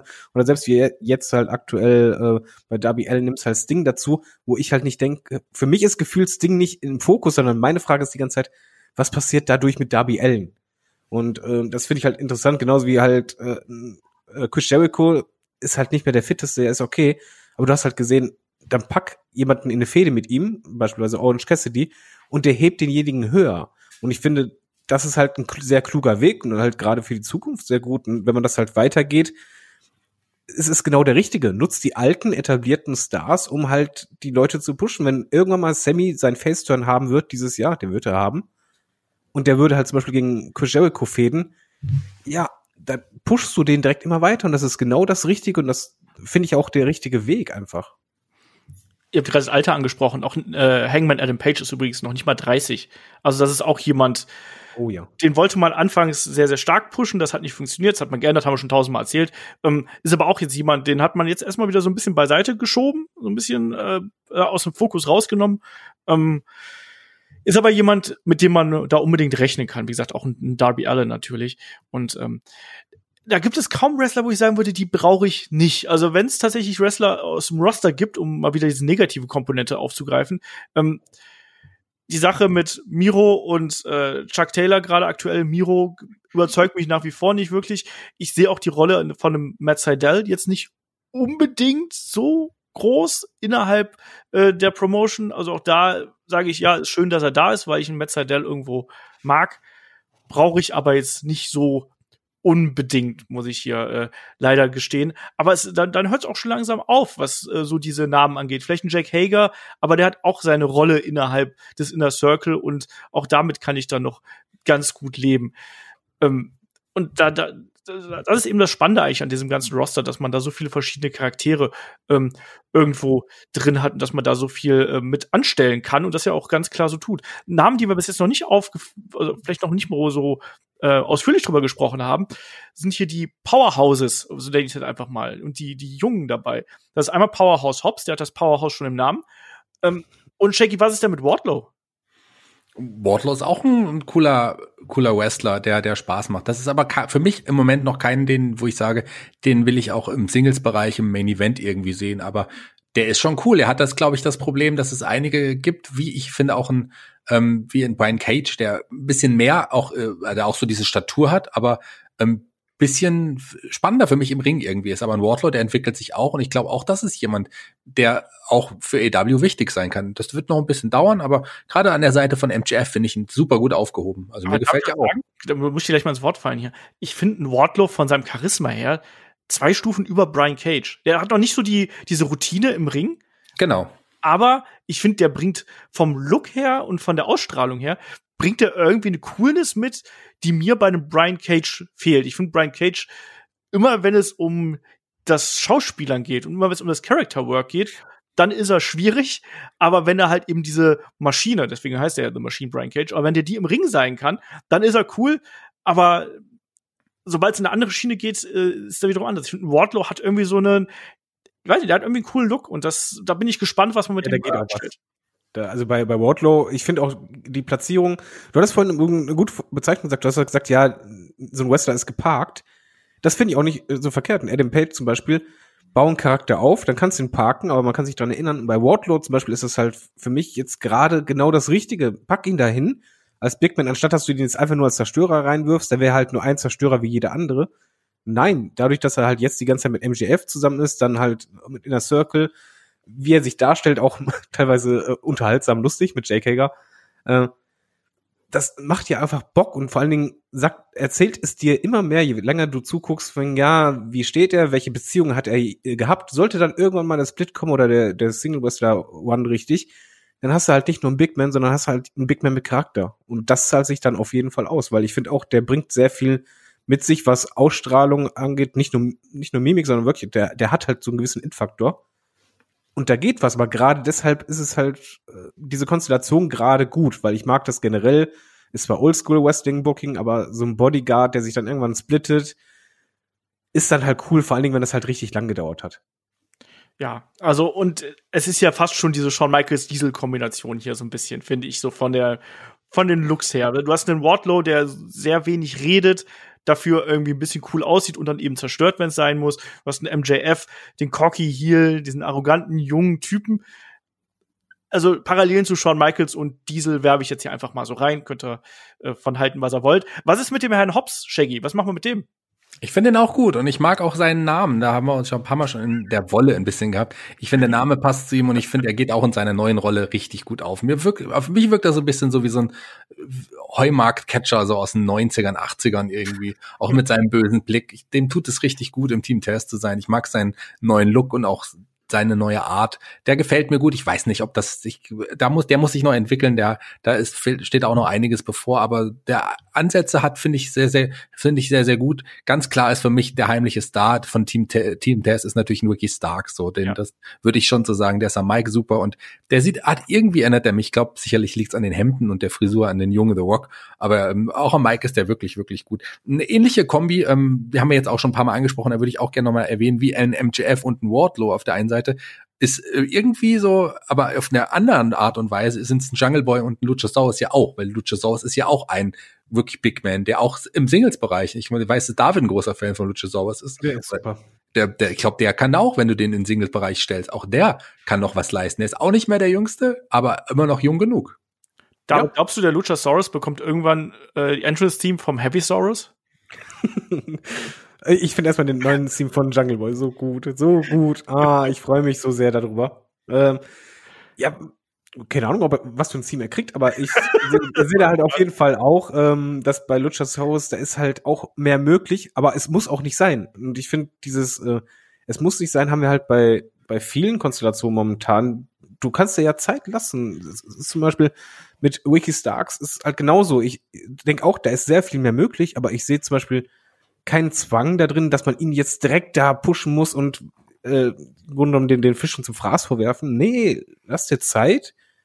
Und dafür hast du dann was richtig Gutes. Und bei Luchasaurus, ja, den, das ist jemand, den kannst du gerne mal ins äh, TNT-Title-Geschäft äh, reinwerfen. Gib ihm halt mal ein paar Wochen noch irgendwie eine Story mit Fede. Passt, funktioniert, connected. Und äh, bei Powerhouse Hobbs zum Beispiel, da sehe ich halt, der ist für mich so ein Kandidat, wo ich sage, ja, lass mal in einem Jahr noch mal sprechen. Und dann kann halt sehr viel möglich sein oder halt gar nicht, aber der fehlt halt noch sehr viel, aber das, warum auch nicht? Er muss doch noch nicht alles zeigen. Lass ihn sich entwickeln. Er bringt das Körperliche mit sich, aber da mal gucken. Und ich finde, gerade bei den Big Mans kann dieses Jahr halt schon so sein, dass mal äh, irgendjemand mal in Fokus rutscht und äh, auch mal eine wichtige Feder hat. Sehe ich auch so. Ja, also also da auch da ist wiederum sehr viel möglich. Ich halte auch gerade einen Lance Archer für eine sinnvolle Entwicklung, gerade auch weil der mit seiner Erfahrung natürlich auch den anderen großen Männern hier im Roster durchaus noch ein bisschen was beibringen kann. Ne? Der hat schon überall auf der Welt gecatcht. Äh, warum dann nicht so jemanden holen, der dann auch vielleicht den etwas jüngeren beziehungsweise etwas unerfahreneren, also zum Beispiel Wardlow ist auch gar nicht mehr so jung, muss man dazu sagen.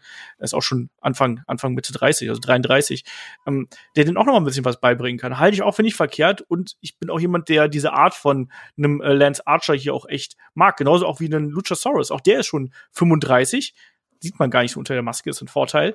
Ähm, aber der wirkt eben trotzdem frisch, weil er eben diese große Bühne vorher noch nicht gehabt hat. Und das äh, macht dann eben hier das, das ähm, Programm auch so ein bisschen aus. Sollen wir langsam mal so ein bisschen in Richtung äh, Main Event schielen? Ich glaube, wir haben die meisten genannt. Ich meine, dass Leute wie einen MJF früher oder später hier in Richtung Main Event aufsteigen werden. Also MJF eher früher als später und der war ja auch schon im Main Event. Ähm, da sind wir uns, glaube ich, einig, oder Shaggy? Ja, auf jeden Fall. Also das ist so, er und, und Darby Allen und das sind, glaube ich, die beiden, die am meisten hervorstechen, wo man von den jungen Leuten, wo man sagt, die werden auf jeden Fall jetzt schon so gepusht, dass sie eigentlich auch jetzt schon die Main Event Spots ähm, ja füllen könnten. Ich meine, MJF hatte schon einige ähm, Main Event Positionen, auch ein Darby Allen ja zumindest bei Dynamite. Also die auf jeden Fall und da kommen noch einige mehr. Peter Avalon muss man auch noch mal erwähnen in dem Zusammenhang. Alter, ernsthaft? Wieder, wieder Peter Avalon? Ich war gerade ganz sprachlos hier. Ich bin gerade die Kinnlade runtergefallen. Ich musste erst mal gerade vom Boden wieder aufkratzen, dass du hier jetzt Peter Avalon schon wieder reinwirfst. ja, den muss man überall reinwerfen. ja, Peter Avalon, also mal, um ach, jetzt mal ehrlich zu sein, das ist kein Main-Eventer, aber ich, ich mag ihn. Ich mag ihn irgendwie ganz gern. Ich finde den so süß, wenn er da ist. Ich mag den ich muss natürlich dann, nachdem du Darby Allen gerade eben angesprochen hast, wir haben schon diverse Mal drüber gesprochen, aber ich muss da noch mal den Ball rüber zu David spielen, weil ich weiß, äh, Darby Allen nicht nur wegen der Totenschädeln hat einen besonderen Platz in Davids Herzen. Das zu Recht, weil es ist ein einzigartiger Charakter und äh, das heutzutage 2021 zu sagen, das ist schon eine Hausnummer, muss man einfach mal sagen, Respekt und er ist auch jemand, der connected mit der Crowd, der ist einzigartig, er ist auch eine Attraktion. Wir reden halt gerne immer von den zwei Meter Leuten von Attraktion. Für mich ist Darby Allen definitiv eine Attraktion und dass man ihn halt jetzt Ding an die Seite gestellt hat, wie großartig ist das eigentlich vom Potenzial her? Weil es fühlt sich organisch an, es, es fühlt sich halt nicht so künstlich an, nein, das ist, das ist wirklich organisch und da kann halt auch noch sehr viel gehen. Du brauchst halt Sting da nicht in Fokus setzen, aber nein, nutz es, um halt Darby Allen noch größer zu machen und er ist halt für mich, ich habe es letztes Jahr gesagt, äh, vor einem Jahr, da hast du doch gesagt, nee, nee, das noch nicht, nein, nein. Habe ich das gesagt? Ich weiß ja. Äh, du hast gesagt, ist ein guter Junge, aber nee, Main Eventer nicht. Ich sehe ihn. in Ist doch kein Main Eventer, hallo? Ja, ich sehe in ihm absoluten Main Eventer. Das ist, ähm, mit dem Typ kannst du richtig, richtig Geld machen. Und äh, das würde ich nicht unterschätzen. Und für mich ist auch 2021 das Jahr, in dem nicht in der ersten Hälfte, aber in der zweiten Hälfte wird Darby Allen genau diesen Status dann sich erarbeiten. Und ich glaube zum Beispiel auch, dass im Laufe des Jahres äh, jemand wie Peck ein Main Event rutschen wird. Das denke ich auch. Und auch der hat es verdient, weil er hat sich auch über die letzten Jahre so krass weiterentwickelt und auch immer wieder so starke Matches abgeliefert. Und man muss ja nur mal seinen, seinen Track Record hier bei AW anschauen. Also die Matches gegen äh, Kenny Omega, die er dann auch gewonnen hat. Also äh, der gehört auch dann dahin. Also er muss jetzt erstmal diese Death Triangle Geschichte so ein bisschen und diesen Stable Kampf da so ein bisschen hinter sich lassen.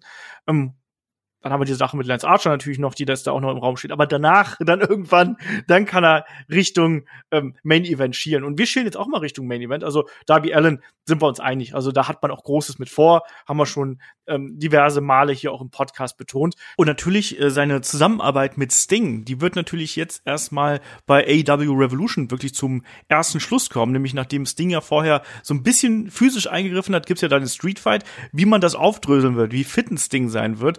Und und wie gut dann auch der Impact ähm, eines Stingers und dieser Legende, diese Kredibilität, die der eben mitbringt, für einen Darby Allen sein wird. Das wird auch davon abhängen, wie gut dieses Match sein wird, weil natürlich ähm, hofft man jetzt, das wird irgendwie so ein unterhaltsames, gutes Ding, womit man Darby Allen auf die nächste Stufe heben kann.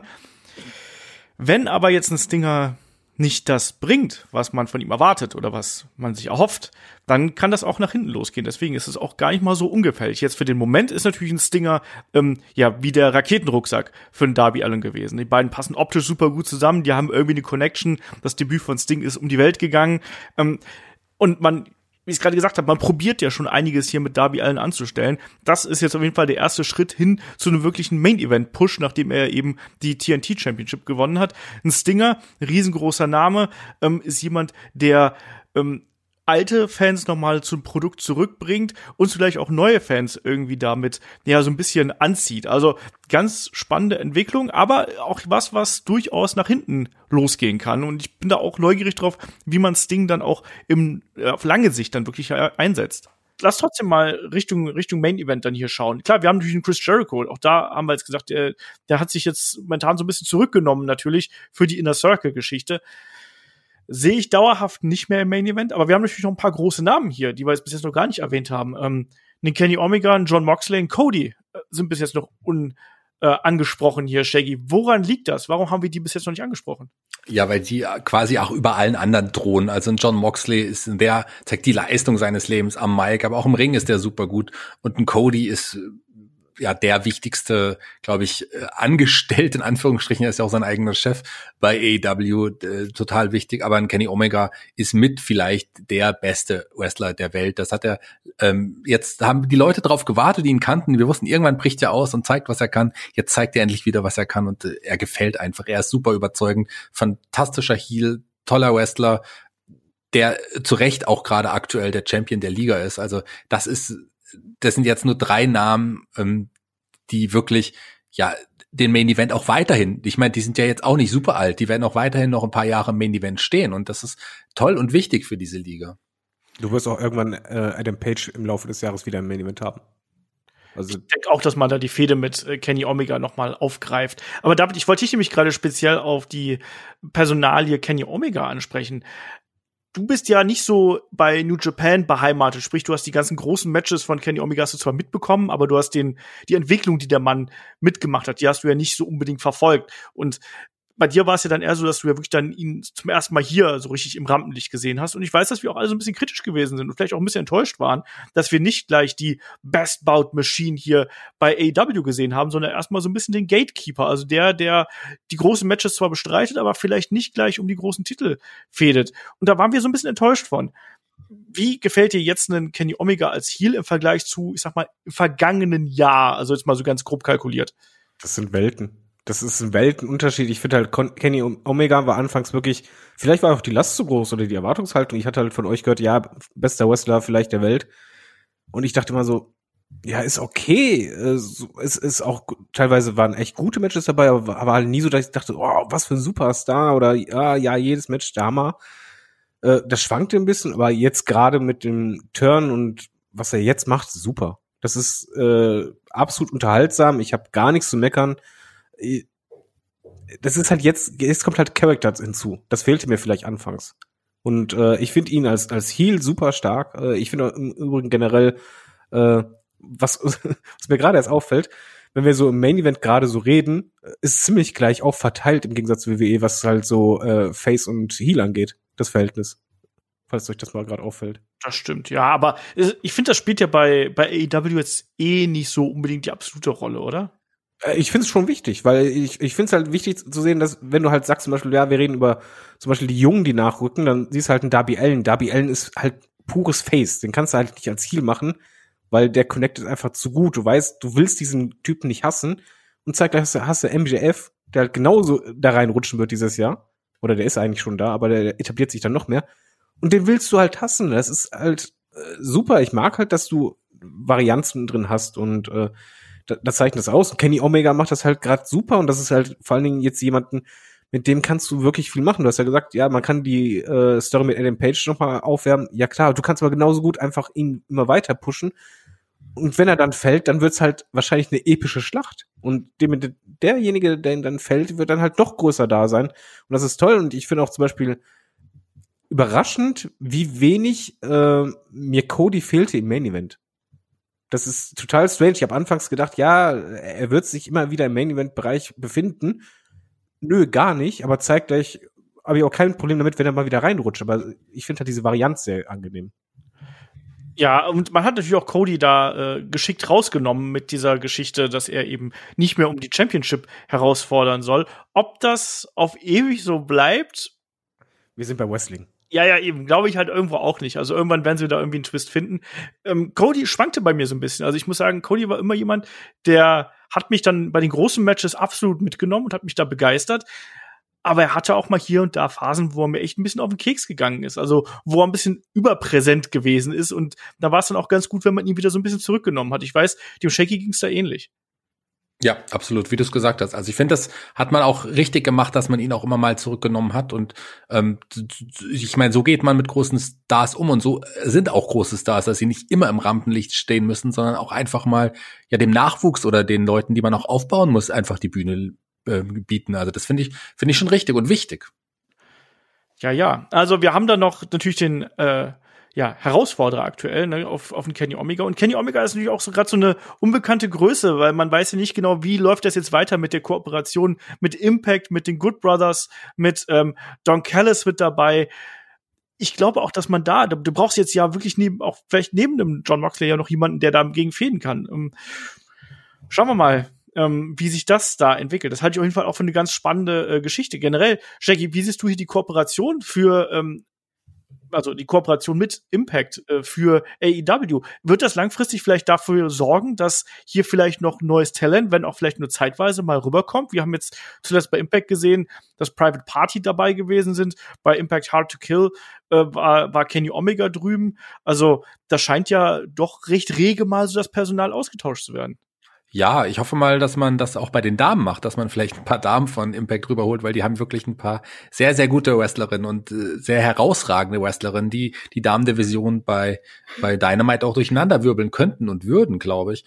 Und ähm, gut, man hat genug Tag-Teams, aber äh, die, die Young Bucks spekulieren ja schon seit längerem nach so einem nach so einem Tag-Team-Turnier, so im Stil also mit, mit Gruppenkämpfen, dann wäre vielleicht auch möglich, ein paar der Tag-Teams, da hat man ja auch einige gute, vielleicht dafür mal rüber zu holen. Also das finde ich ganz spannend. Ähm, also Singles Männer braucht, glaube ich, Dynamite akte oder AW aktuell nicht rüberholen. Da hat man selber mehr als genug. Aber die Damen, warum nicht? Das ist nämlich wirklich jetzt auch die Frage an dich, David braucht AEW momentan noch Nachschub? Gibt es irgendwelche Namen, wo du sagen wirst, Mensch, die wären ja was, klar, bei den Damen, ich muss immer den Namen Tessa Blanchard nennen, aber da kommen wir wahrscheinlich nie umher irgendwo, bis die irgendwo auftaucht. Aber siehst du momentan in irgendeiner Sektion hier bei den, äh, beim Roster, siehst du da akuten Handlungsbedarf? Nein, auch wenn ich mir irgendwie wünsche, dass irgendwann ein Cesaro rüberkommt. Äh, nein, ich finde, das Roster ist, wer sagt, anfangs als AEW gegründet war, richtig, ah, da muss man mal schrauben, da werden noch Leute nachkommen. Aber ich finde, du hast halt jetzt eigentlich einen richtig, richtig guten Mix vor allen Dingen. Und die Leute, die da sind, ähm, die er lieber weiter aufbauen. Also gerade ist auch interessant, so Dark Order war immer ein bisschen unterm Radar. Äh, mit Bodhi Lee kam die mehr in den Fokus und jetzt ist es halt selbst so, dass du halt sagst, hm, vielleicht geht da sogar bei Eiswrestlern irgendwie was. Und äh, auch ein Sammy, der wird halt splitten, der wird dann sein 1 One haben. Dann lieber wirklich das, was du hast, bau drauf auf, entwickel das und das gefällt mir sehr, sehr gut. Also ich als jemanden, der die ganzen Wrestler großteils vorher nicht kannte, ich brauche gar keinen anderen. Also ich sehe es auch genauso, wie es Shaggy gerade gesagt hat. Also bei den Herren sehe ich da keinen Handlungsbedarf. Für mich ist da eher das Roster schon fast überfüllt. Das ist ein Luxusproblem, aber man hat natürlich auch ein bisschen mehr verpflichtet, glaube ich, mit der Aussicht darauf, dass man hier noch eine äh, neue Show mit dazu bekommt. Da will man natürlich dann schon mal Charaktere etablieren und nicht panisch dann irgendwann Leute verpflichten, die man dann ins kalte Wasser wirft, sondern es ist natürlich viel, viel cleverer. Roster aufbauen, ist es vielleicht ein bisschen viel da, man parkt hier und da dann immer wieder Talent und dann füllt man da eben dann die zweite Show und die wird ja 2021 kommen. Kann ich mal kurz was fragen? Frag mich mal, jetzt bin ich gespannt. Immer wenn du sowas fragst, dann kommt irgend so eine komische, absurde Frage, wo ich keine Antwort drauf weiß. Nein, es ist einfach ein bisschen Fantasy-Booking-Gefühlmäßig. Glaubt ihr, wir werden irgendwie äh, dieses oder nächstes Jahr mal eine Frau sehen, die von WWE aus hier rüberkommt? Weil das würde halt da haben ja schon gesagt, da sind halt deutlich mehr Wrestlerinnen, die etabliert sind, die halt beides mitbringen, sowohl im Ring als auch am Mikrofon. Äh, meint ihr, da wird eine mal rüberkommen? Oder wenn ja, welche? Ich warte auf Selina Vega. Das ist so mein, mein Pick jetzt hier an der Stelle. Also ich könnte mir super gut eine Selina Vega vorstellen. Und wenn dann, so wie ich es ja auch, glaube ich, schon im Ausblick getippt habe, wenn Alistair Black entlassen wird, kommt der gleich mit. Oh, das, ja. Wobei die Selina Vega natürlich optisch äh, toll ist, aber die ist im Ring ähm, jetzt auch nicht so gut. Also sie ist auch nicht schlecht, aber die ist zum einen ist sie nur eins, ja gut, 1,20 ist oder was Großes. ähm, aber ist halt auch, ist deine Größe etwa, lieber Olaf. Aber äh, ja, also die wäre jetzt, aber äh, ich glaube, da darf ich wohl eher so Namen hören wie, keine Ahnung, eine Bailey vielleicht oder so jemand. Also wirklich. Ja, so ja, Whipley-mäßig. Irgendwie ja, jemand, wo ihr sagt vorhin, okay, diejenige ist nicht super, ist nicht hundertprozentig ausgeschlossen, könnte ich mir vorstellen, würde der Division richtig gut tun. Äh, das wird früher oder später so oder so mal passieren. Ich warte sogar eher mal auf große Namen, die dann von AEW zu WWE rübergehen. Das ist auch ganz spannend. Aber ich glaube schon, dass wir früher oder später auch eine große, ja, ähm, Damen-Wrestlerin, die ähm, sehen werden, die von der WWE rüberwechselt zu AEW. Das glaube ich schon, aber wer es sein wird, das kann man nur spekulieren. Ich meine, man weiß, dass eine Sascha Banks immer mal Probleme hat und immer mal aneckt. Und ähm, ich hoffe ja immer noch auf eine In-Ring-Rückkehr auf von der Page und die hat ja auch immer mal so ihre Probleme mit der mit der WWE gehabt. Also warten wir es mal ab. Ich äh, würde da sagen, klar, das wird passieren. Der Aber Shake. wann? Beim Ausblick noch hier auf eine Page hoffen und jetzt die Page schon hier zu AEW irgendwie schieben wollen. Das ist so die Sehnsucht nach Page, die bohrt sehr tief im Shaggy. Ich merke das schon. Ähm, nee, mein Problem ist, ich wüsste jetzt nicht genau, wen man da ähm, rüberholen sollte und wer bei WWE so unzufrieden ist aktuell, dass man, dass, dass die die Promotion verlassen würde. Ich glaube, dass die Damen, die gerade prominent eingesetzt werden, die wollen erstmal die Promotion nicht verlassen, weil die da eben gut positioniert sind. Deswegen ähm, bleibe ich bei meinem Pick Selina Vega. Ist jetzt kein super großer Draw in irgendeiner Art und Weise, aber wäre zumindest schon mal auch in Kombination mit einem Alistair Black vielleicht wäre das eine spannende Entwicklung, zumindest in meinen Augen. Ich habe sowas noch wie Ember Moon im Kopf gehabt und so. Ja, die ist ja erstmal bei NXT jetzt ganz da. so. Da. Da, ja, was, was soll ich sagen? Ja, aber wenn, wenn mal irgendwie Verstärkung braucht. Aber Ember Moon ist jetzt auch kein Draw. Ja, aber sie bringt zumindest beides mit. Naja, am Mike ist ja auch jetzt auch nicht so toll. Ähm, darf, also im Ring ist die nicht schlecht, das ist richtig, aber so, so richtig hat sie bei der WWE auch noch nicht wirklich überzeugt. Ich mag sie gerne und ich mochte sie gerade bei NXT sehr, aber im Hauptroster kam da nicht viel und jetzt im Moment bei NXT geht sie auch so ein bisschen an der Seite einer Shotzi Blackheart so ein bisschen eher unter, glaube ich. Also die äh, überstrahlt ja auch wirklich alles. Das meine ich ja, sie ist da. Ne? Also ja. Ähm, da fehlt halt irgendwas und deswegen, das wäre, das wäre natürlich eine Überraschung, wenn die jetzt auf einmal sagen würde, ich gehe. Ähm, aber das wäre jetzt nichts, wodurch die Wrestling-Welt irgendwie in ihren Erdfesten erschüttert würde oder so. Also deswegen, also da gibt's relativ wenige Namen, ähm, die mir da einfallen würden. Also weiß ich nicht, wenn auf einmal eine Charlotte sagt, ich will nicht mehr und die wechselt dann, geht dann rüber oder so, keine Ahnung. Also Tessa Blanchard. Aber das glaube ich halt eben nicht aus anderen Gründen. Schwierig. Ähm, finale Frage. Wir haben auch ein paar Legenden bei äh, AEW. Also namentlich so jemand wie Arn Anderson, Tully Blanchard, Vicky Guerrero, Billy Gunn. Auch der ist eine Legende auf seine eigene Art und Weise. Ähm, Shaggy, sind die wichtig fürs Produkt? Braucht man die? Ähm, mein Sting ist ja natürlich auch eine Legende, muss man ganz klar dazu sagen. Ja, die sind auch, ja gut, das Ding wird nochmal ein bisschen anders eingesetzt, aber die sind trotzdem sehr wichtig. Auch, ähm, auch Backstage haben die ja auch einige, also die meisten, ich glaube Jake Roberts jetzt nicht, aber alle anderen genannten haben ja auch Backstage auch noch Aufgaben, sei es als, als Coach oder sei es auch als, als Agent oder auch nur als Berater. Und ich finde, das sind schon wichtige Namen, die auch gerade am Anfang dem Produkt auch ein bisschen noch Wertigkeit verliehen haben. Auch so ein bisschen auch, weil gerade wir wissen, in Cody, dem ist auch die Tradition natürlich sehr, sehr wichtig. Und dann, wenn man so Namen wie Arn Anderson, Tully Blanchard, ähm, ja auch ein Taz äh, da hat. Das sind dann schon Namen, die auch das Produkt auf ihre Art und Weise bereichern. Ob man jetzt eine, eine Vicky Guerrero braucht, ist wieder ein anderes Thema, aber ähm, die scheint mir eine nette Frau zu sein und dann kriegt sie halt auch noch, hat sie auch noch eine Anstellung bekommen. Ich meine, die hat, glaube ich, eine ähnliche Position wie, wie hier ein, ein, ähm, ein Luther zum Beispiel. Also da weiß nicht, warum die da sind, aber es wird schon einen Grund haben. AEW weiß schon, warum man die unter Vertrag hat. Und ich finde, das ist schon wichtig. Jake Roberts auch. Ich meine, jetzt, ich würde, Lance Archer ist mittlerweile in der Position, wo ich sagen würde, der braucht Jake Roberts nicht mehr als Manager, so gerade. Aber ganz am Anfang, als er ihn etabliert hat, war das super cool und man hat Jake Roberts auch super gerne zugehört.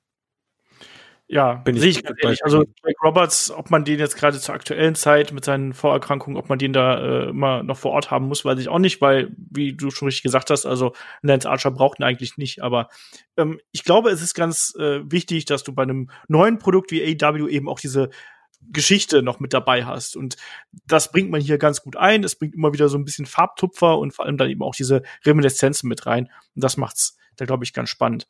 Ja, du kannst damit auch gewisse Schwächen äh, oder, oder die Differenzen oder sonst was kannst du ein bisschen ausgleichen, finde ich. Und man, man setzt die Legenden meiner Meinung nach auch ganz gut ein. Also ist ja nicht so, dass die halt absolut im Fokus stehen, aber gerade so bei Lance Archer, dem hat's massiv geholfen. Und ich finde auch zum Beispiel Brian Cage, den hilft das halt auch, dass er jemanden an der Seite hat.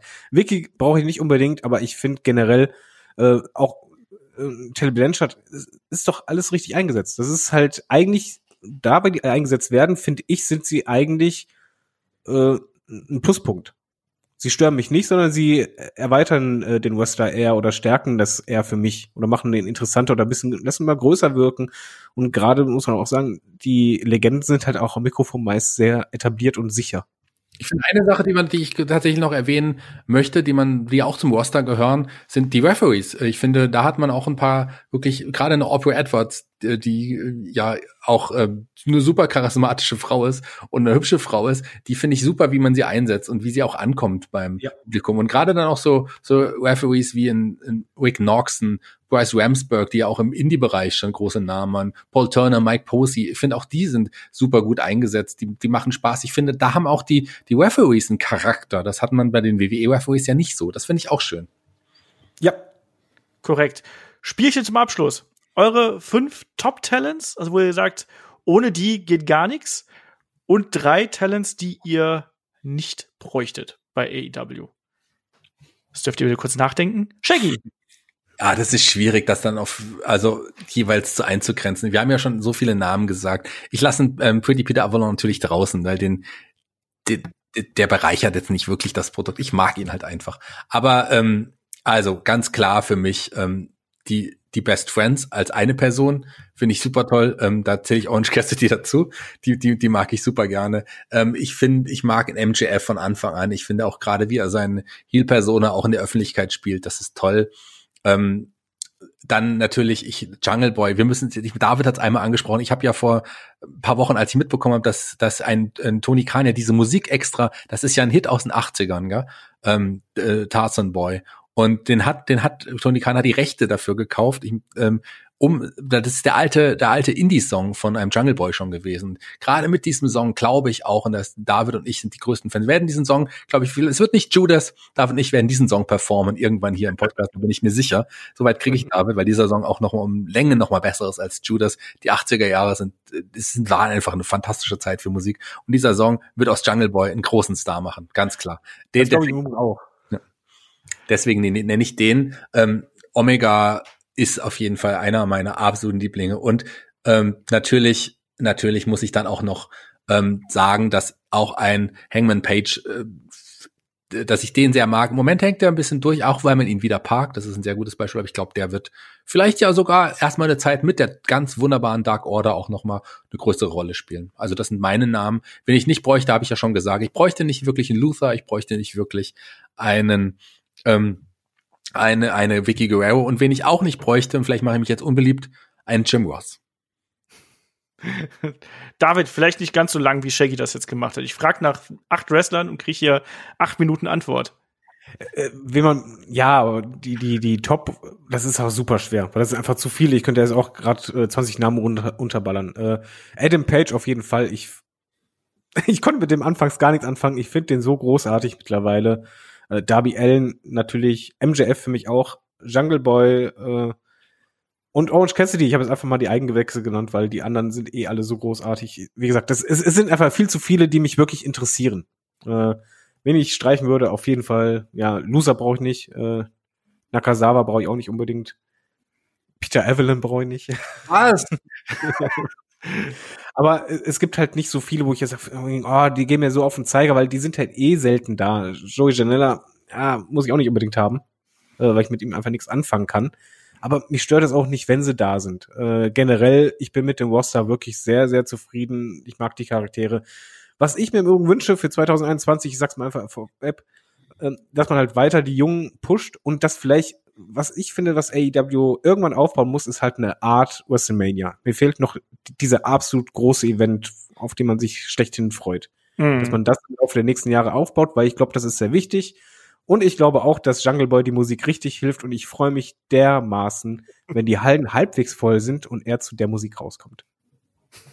Damit die Leute mitsingen können. Ja, ey, muss mal gucken, guck mal auf YouTube bei Ja, den Videos, die Hauptkommentare sind einfach 99% schreiben einfach nur so, oh mein Gott, wenn das mit Publikum ist, das wird so cool. Und das wird cool. Das wird einfach richtig gut. Sag ich, bevor wir jetzt hier noch äh, weiter so machen. Ähm, bei mir die Top-Leute. Omega, MJF, äh, Cody sehe ich nach wie vor extrem gerne, auch wenn er zwischendurch äh, da in andere Region hier und da so ein bisschen abgedriftet ist. Ich nenne auch mal hier einen Ricky Starks, auch wenn äh, Shaggy den heute etwas mehr genannt hat als ich, aber ich sehe auch in dem extrem viel und merke halt eben, dass der äh, so mit jedem Auftritt irgendwie ein bisschen weiter in meiner Gunst irgendwo steigt.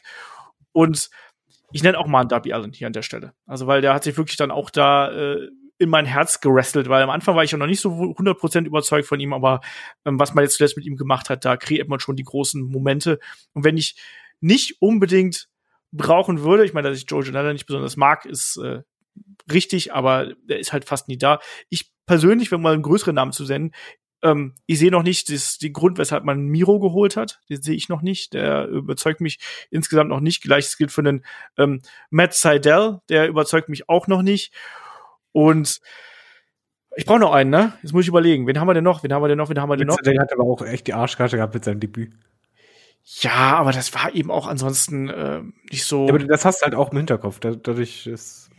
Ja, aber das hat man ja auch erklärt. Das finde ich ja das Gute. Man hat ja eine kleine Story draus gemacht, die sich dann bei Dark abgespielt hat, um Olaf noch ein bisschen Zeit zu geben zum Nachdenken. Man hat ja Michael Nagasawa als den Schuldigen ähm, ausgemacht, weil der ja das Babyöl da auch verteilt hat, also was er ja auch so gerne macht. Deswegen kann man niemals sagen, Michael Nagasawa braucht man nicht.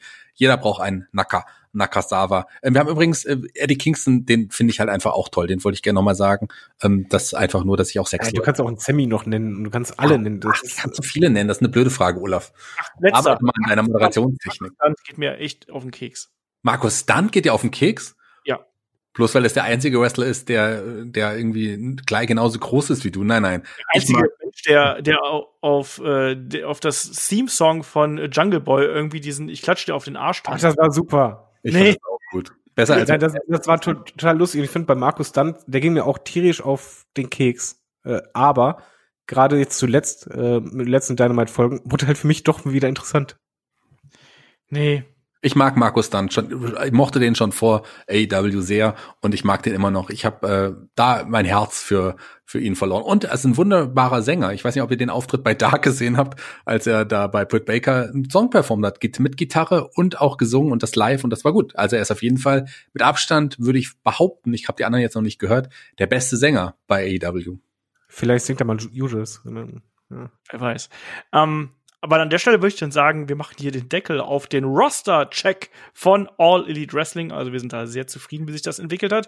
Und kommen an der Stelle ganz fix noch zu den Fragen. Ihr wisst, Fragen schickt ihr an fragen.headlock.de. Könnt uns das an Instagram direkt schicken, an Twitter und natürlich jetzt auch bei uns auf dem Discord-Server ähm, könnt ihr uns da erreichen. Und das haben auch wieder einige getan und äh, da fangen wir doch einfach mal an. Unter anderem hat uns der Jonas hier per Instagram angehauen, nämlich in Bezug auf WrestleMania. WrestleMania wurde ja ein bisschen verlegt und äh, wieder auf zwei Tage gesplittet. Und er fragt, äh, glaubt ihr, das ist eine dauerhafte Lösung? Also WrestleMania findet jetzt ja am 10. und 11. Äh, April, also Samstag, Sonntags, ähm, im äh, Raymond James äh, Stadium in Tampa statt. Also wir haben die Piraten WrestleMania haben wir jetzt wieder ähm, und auch mit äh, limitierten Zuschauerzahlen, also unter Sicherheitskonzepten und so weiter und so fort. Shaggy, zwei Tage WrestleMania. Brauchst du das und findest du das jetzt hier eine logische Konsequenz? Tja, WrestleMania ist just too big for one night. Es ist einfach eine logische Konsequenz aufgrund dessen, dass man nicht vor der großen, im großen Stadion vor so vielen Leuten veranstalten kann. Da will man, ja gut, man hat jetzt wieder Zuschauer, da bin ich gespannt, wie es sein, also dann bin gespannt, wie es sein wird, ob das auch wirklich funktioniert, ob man das dann, je nachdem, was die Zahlen sagen, auch umsetzen kann. Äh, Da hat man zumindest ein bisschen Reaktion, aber tatsächlich sieben Stunden am Stück ohne wirkliche echte, in Anführungsstrichen, Reaktion fände ich dann auch ein bisschen schwierig. Ich glaube, das ist der Hauptgrund, warum man es gesplittet hat. Ich habe ja früher immer mal gesagt, ich fände es gar nicht so schlecht, aber so mittlerweile, auch mit, wenn man im Hinblick auf Wrestle Kingdom, auf letztes Jahr WrestleMania auch, dass sie ja jetzt mittlerweile an zwei Tagen immer stattgefunden hat, bin ich nicht der größte Fan davon. Ich würde es, glaube ich, bevorzugen, das so ein großes Ereignis an einem Tag zu sehen. Aber in dem Fall, wie gesagt, unter den Voraussetzungen kann ich es verstehen. Ich hoffe, nächstes Jahr mit vielleicht wieder vollem Haus wird es anders sein. Genau, nächstes Jahr ist ja dann ähm, das äh, AT&T Stadium bei Dallas, also Arlington, ähm, steht dann wieder auf dem Plan, ähnlich wie es bei WrestleMania 32 der Fall gewesen ist. David, wie siehst du die zweitägige WrestleMania? Lieber einmal, einmal lang und schmerzvoll oder zweimal kurz und knapp? Äh, am liebsten einmal kurz und äh, super. Nein, ich, ich kann damit aktuell leben. Ich bin ab, komplett bei Shaggy, weil ohne Publikum sieben Stunden würde ich niemals aushalten. Ich finde schon sieben Stunden mit Publikum viel zu viel. Ja. Ähm, ich, ich mag aber auch generell, ähm, ihr, ihr habt ja, Wrestle Kingdom ist das, glaube ich, ne, wo das auf zwei Tage gesplittet ja. ist. Das hatte ich mir auch mal angeschaut und das fand ich halt für mich nicht so angenehm, muss ich ehrlich sagen. Also ich habe lieber ein Event, weil du freust dich halt dann auch eher auf diesen einen Tag, auf dieses, wie beim Super Bowl, du freust dich, es gibt das nur einmal im Jahr und nicht halt zweimal äh, im Jahr. Ich möchte das nur einmal haben, ein Event, wofür man bezahlt, wofür man hinreist und äh, wenn Publikum da ist, das möchte ich wieder wie vorher haben, aber dann auch wieder nicht sieben Stunden, sondern ich möchte dann lieber fünf Stunden Ende aus. Aber Wrestle Kingdom ist auch erst seit letztem Jahr in zwei Tagen gewesen. Das war davor eigentlich auch nicht so. Auch äh, da ja, war. Das fand ich nicht, nicht ja, angenehm letztes Jahr hatte man einen Grund, dieses Jahr nicht mehr wirklich, wie ich finde. Ja, das hat eben dieses Jahr auch ein bisschen gefehlt, dass man ja, es hat sich nicht so homogen angefühlt, wie es das letztes Jahr angefühlt hat. Und klar, man hatte diese ähm, Herausforderer-Geschichte mit Ibushi, Jay White und äh, Tetsuya Naito natürlich. Das war mir aber ein bisschen zu wenig. Ich meine, beim äh, Light Heavyweight IWGP, ähm, wie heißt es? Light Heavyweight Championship, Shaggy? Ähm, ja, nee. Cruiserweight heißt es nicht. Nee, eben. Light Heavyweight, oder? Heavyweight Championship, ne? Ähm, da hat man, da hat es einfach ein bisschen äh, gefehlt, ähm, muss ich sagen. Und also so insgesamt hat es da einfach ein bisschen gefehlt an, an Gründen, weshalb das zwei äh, Tage hätte sein sollen. Da hätte man auch genug streichen können. Aber ja. Ähm, der Philipp fragt per Facebook, welches Rumble-Match der letzten zehn Jahre sollte man gesehen haben? Tja, David, ich würde es ansonsten sagen, hier Wrestle, äh, Rumble äh, 2.7, aber das ist ja leider schon 14 Jahre her, den ihr gewatch-alonged habt äh, zuletzt. So, letztens. Ja, ich, ich habe ein Riesenproblem gerade. Was denn? Also, wenn er jetzt gefragt hätte, all, allgemein kein Problem, die letzten zehn Jahre. ich, ich bin gerade, während ihr geredet habt, durch Wikipedia gegangen, habe mir nochmal die Matchcards angeschaut. Ich kann keins sagen. Also ich kann sagen, das von letztem Jahr, das 220er war gut. Ich weiß, dass es davor, zumindest wenn man von den Männern jetzt erstmal ausgeht, da gab es ein paar schlechte, glaube ich. Aber jetzt so richtig, weiß ich, hätte ich, hätte ich auch die Probleme, so ad hoc dann zu wirklich zu sagen, welches gesehen haben muss. 220 war gut. Ich fand auch das erste und das, äh, letztes Jahr war das schon das, das zweite der Damen, oder? Ja. Ja. ja. Das erste der Damen fand ich auch super gut. Das hat auch total Spaß. Das erste war gut, ja. Genau, das war das Damen, äh, der Damen-Rumble damals. Genau, 2019er Damen-Rumble ähm, ist mir da eingefallen. Der 210er war auch gut. Den haben wir ja im äh, Match of the Week jetzt dann zum Rumble-Wochenende. Das ist das Ding, wo äh, Edge überraschend äh, zurückkam. Äh, 2018 war auch gut. Das waren so die, die mir so spontan äh, eingefallen sind. Also das sind so die, die Kandidaten, die ich da genannt hätte. Ähm, der Ultimate Warrior so. hat auf YouTube geschrieben, ähm, was würdet ihr davon halten, wenn Eddie Guerrero zurückkommen würde? Das finde ich klingt ein bisschen komisch, weil das ist halt schwierig, äh, wenn man nicht irgendwie klonen möchte oder sonst irgendwas. Deswegen habe ich die Frage ein bisschen umgestellt. Was würdet ihr dazu sagen, wenn oder wie würde es wohl sein, wenn ein junger Eddie Guerrero in der heutigen Zeit äh, auftreten würde und zurückkehren würde? Shaggy. Naja, also ein junger Eddie Guerrero, der hatte mich damals auch noch nicht so richtig gehabt. Das hat er auch ein bisschen gebraucht, bis er sich dann auch wirklich äh, durchgesetzt hatte. Und ein junger Eddie hatte auch noch nicht das Charisma, was er dann später irgendwie hatte. Deswegen auch, also zum einen, Fantasy Booking ist eher immer so eine schwierige Frage. Ähm, ich glaube, dass auch trotzdem Qualität sich am Ende durchsetzen würde. Der würde sich auch nach oben kämpfen. Und ich glaube, einen jungen Eddie Guerrero haben wir zumindest von den Anleihen sicherlich nicht ganz das Charisma eines Eddies mit einem, ähm, mit einem ähm, Angel Garza auch, den ich irgendwie ganz, äh, ganz, ganz knuffig finde in seiner Rolle, der macht Spaß. Aber weiß ich nicht, vielleicht haben wir ja mit einem Sammy Guevara auch jemanden, das, der ein junger Eddie ist, wenn man da unbedingt immer die Vergleiche ziehen muss. Also ich, das ist schwierig zu sagen. David, wie sieht's bei dir aus? Äh, ich glaube, Eddie würde generell immer funktionieren, äh, gerade der, der reifere Eddie. Allerdings hätte er halt in der heutigen Zeit ein bisschen Problem mit dem Gimmick. Äh, das wäre ein bisschen kontrovers. Ähm, ich, ich glaube, ich bin mal bei Shaggy. Qualität setzt sich irgendwann immer durch. Eddie hätte sich irgendwie schon entwickelt, äh, dahingehend, dass es halt funktioniert hätte, weil es halt ein Wrestler, den hast du gerne gesehen, der hat gute Matches gemacht. Er würde funktionieren, aber es gibt so viele Wrestler heutzutage, die können das dann auch in diese Fußstapfen irgendwann mal treten, vielleicht.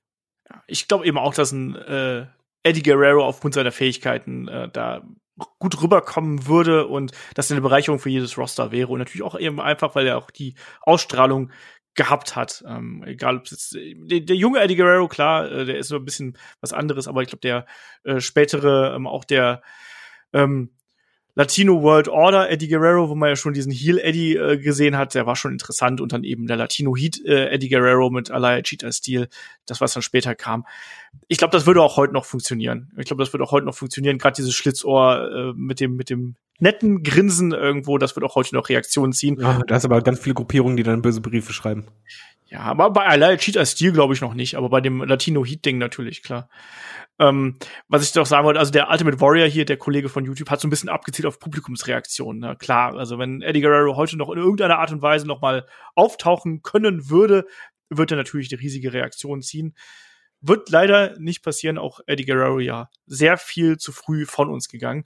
Ähm, noch jemand mit offensichtlich einem Ultimate Warrior Fetisch, nämlich der Ultimate Warrior, hat bei uns auf Discord noch zwei Fragen gestellt. Das waren so ein bisschen Themenvorschläge, ähm, die er hier geschickt hat bin mir nicht 100% sicher, ob wir daraus Themen-Podcast machen, weil die doch, sind relativ kleine Themen. Ähm, wenn man da so ein bisschen drüber diskutieren möchte, müssen wir mal gucken, vielleicht greifen wir die mal anders auf. Vielleicht jetzt erstmal als Frage. Ähm, der hatte mich hier gefragt, was ist eigentlich im Wrestling wichtiger, Können oder Charisma und wie hat sich das Verhältnis vielleicht über die vergangenen Jahre verändert, Shaggy? Ähm, da hat sich einiges verändert, also Können und oder Charisma. Ich glaube, im Endeffekt brauchst du ihn, in, in, zumindest wenn du dich richtig durchsetzt und groß werden willst, da brauchst du auf jeden Fall auch Charisma das brauchst du in erster Linie. Ich meine, Hulk Hogan, wir wissen alle, der hat sich damals, der bestand hauptsächlich aus Charisma. Im Ring, zumindest äh, zur späteren Zeit, konnte der oder hat der zumindest nicht mehr so viel gezeigt wie vielleicht in seiner Zeit in Japan. Da hat er schon einige gar nicht so schlechte Matches abgeliefert, aber so ansonsten später, der hat mich wirklich im Ring wrestlerisch überzeugt. Aber der hat halt das Charisma und auch, ich würde jetzt sagen, ein The Rock ist jetzt auch nicht unbedingt der beste Wrestler aller Zeiten gewesen, aber er ist sicherlich mit der bekannteste und aufgrund seines Charisma einfach ähm, das hat sich insofern verändert, dass heutzutage, glaube ich, wir viel mehr gute Wrestler haben, technisch gute Wrestler als früher und da auch etliche dabei sind mit Charisma. Also wir haben mittlerweile einige tolle Gesamtpakete und wenn du das Gesamtpaket hast und bist, ich glaube, das ist in der heutigen Zeit viel wichtiger, dann äh, setzt du dich auch durch und wirst dann auch ganz oben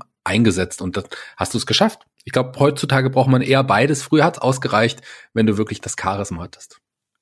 David, Du brauchst auf jeden Fall beides. Das ist für mich der Unterschied zwischen einem Star und einem äh, Superstar. Und äh, ich würde auch so Verhältnis sagen, also circa Charisma muss auf jeden Fall so 60, 40 haben oder gar 70, 30. Ähm, was du heutzutage auf jeden Fall mitbringst oder öfters siehst, wie halt Shaggy schon sagst, dass die Wrestler im Ring deutlich besser sind, aber das Akrobatische oder das, das Technische ist für mich noch nicht mal das Entscheidendste, sondern ein Wrestler muss es schaffen, eine gute Geschichte im Ring zu erzählen, wodurch halt sich ein Match wie eine Schlacht anfühlt, wodurch du halt drin bist und das können halt die wenigsten. Ähm, Charisma kommt nochmal zusätzlich hinzu.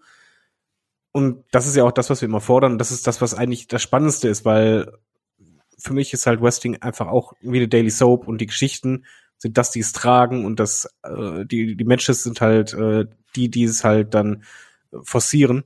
Und es muss auf jeden Fall beides da sein früher war es, ganz, ganz früher war es so, wie, wie Shaggy sagt. Ähm, aber dann hat es sich auch später gewandelt. Ich, ich finde schon, dass in den letzten 10, 15 Jahren im Vergleich dazu hat sich eigentlich nicht viel getan, weil es, du musst beides mitbringen. Die Konkurrenz ist auch viel zu groß und wenn du halt dich nur auf eine Sache verlässt, wirst du fallen. Weil wenn du halt nur Können im Ring hast, aber kein Charisma, wirst du die Leute nie richtig connecten können und wenn du halt nur Charisma hast, aber kein Können, da werden die Matches dich immer enttäuschen und dadurch wirst du die auch verlieren. Ja, ich glaube, ihr habt dazu alles gesagt. Ich sehe das ganz, ganz ähnlich. Also, ähm, ich bin tatsächlich auch eher ein Freund davon, dass du ein bisschen mehr Charisma mitbringst als nur Können. Und dass du eben auch vielleicht hier und da dein Können. Das besteht auch darin, dass du weißt, welche Aktionen vielleicht für zu deinem Charakter passen und äh, die dich vielleicht da auch ein bisschen stärker untermauern. Ich glaube, das ist was, was vielen Wrestlern heutzutage so ein bisschen abgeht, dass sie gewisse Aktionen zeigen, weil sie halt eben athletisch dazu in der Lage sind, aber vielleicht hier und da nicht drüber nachdenken, ob das irgendwie in das Matchgeschehen passt. Ähm, und Charisma ist wiederum die andere Geschichte. Man muss auch dazu sagen, natürlich hat sich unsere Wahrnehmung zum Wrestling auch verändert. Früher, als wir die Larger than Life Superstars gesehen haben, die aufgepumpten äh, Charaktere, ähm, da haben die natürlich anders gewirkt auf uns, weil wir natürlich auch äh, jünger sind gewesen sind, Kinder gewesen sind. Da sind natürlich dann so He-Man-Figuren wandelnde irgendwie ein ganz anderer Anblick irgendwie vereint und die beeindrucken auch ganz anders. Und deswegen ähm, Charisma brauchst du eigentlich noch mehr als, äh, als das In-Ring können. Das sehe ich ganz genauso. Aber ansonsten genau das, was David gerade eben gesagt hat. Das eine geht nicht unter das andere. Und ähm, als Wrestler brauchst du eben beides. Letzte Frage hier. Das, auch das hat der Ultimate Warrior gefragt. Er schlug nämlich als Thema äh, Dinge, die uns an Wrestling nerven vor. Und da habe ich geschrieben, das ist mir ein bisschen zu negativ als Ansatz, aber wir können ja trotzdem mal kurz drüber sprechen. David, gibt es Dinge, die dich am Wrestling nerven? Ich mag es nicht im Wrestling, wenn ein Heel ähm, gibt's da gerne mal immer so einen Würgegriff oder sonst was, ein, ein Lock und den hält er zu lange. Oder wenn in einem Tag-Team-Match äh, das halt gar nicht vorangeht, sondern es halt wirklich diese Isolation gibt, die halt ewig dauert, aber dabei nichts passiert. Das mag ich nicht. Und was ich beim Westing, oder nee, andersrum, was mich beim Westing am wütesten macht, ist, wenn etwas, was passiert ist, keine Rolle mehr spielt. Also wenn man halt so tut, als wenn es das nie gegeben hätte. Irgendein Turn, irgendeine Story, die es mal gab, irgendwie eine Verbindung zwischen Charakteren, irgendwie Move. In einer Woche gibt's einen DQ wegen einem Eingriff, in äh, nächste Woche gibt's selben Eingriff, aber keinen DQ. Eine Inkonstanz oder wenn man halt glaubt, äh, man hat alles vergessen, was vorher war, das macht mich dann wütend. Das nervt mich dann bei Westing enorm. Enorm. Ja. Okay. Shaggy, was nervt dich am Wrestling? Enorm. Ich hasse dich. wow, aktuell so ein bisschen, nicht schon. Enorm, äh, muss ich sagen.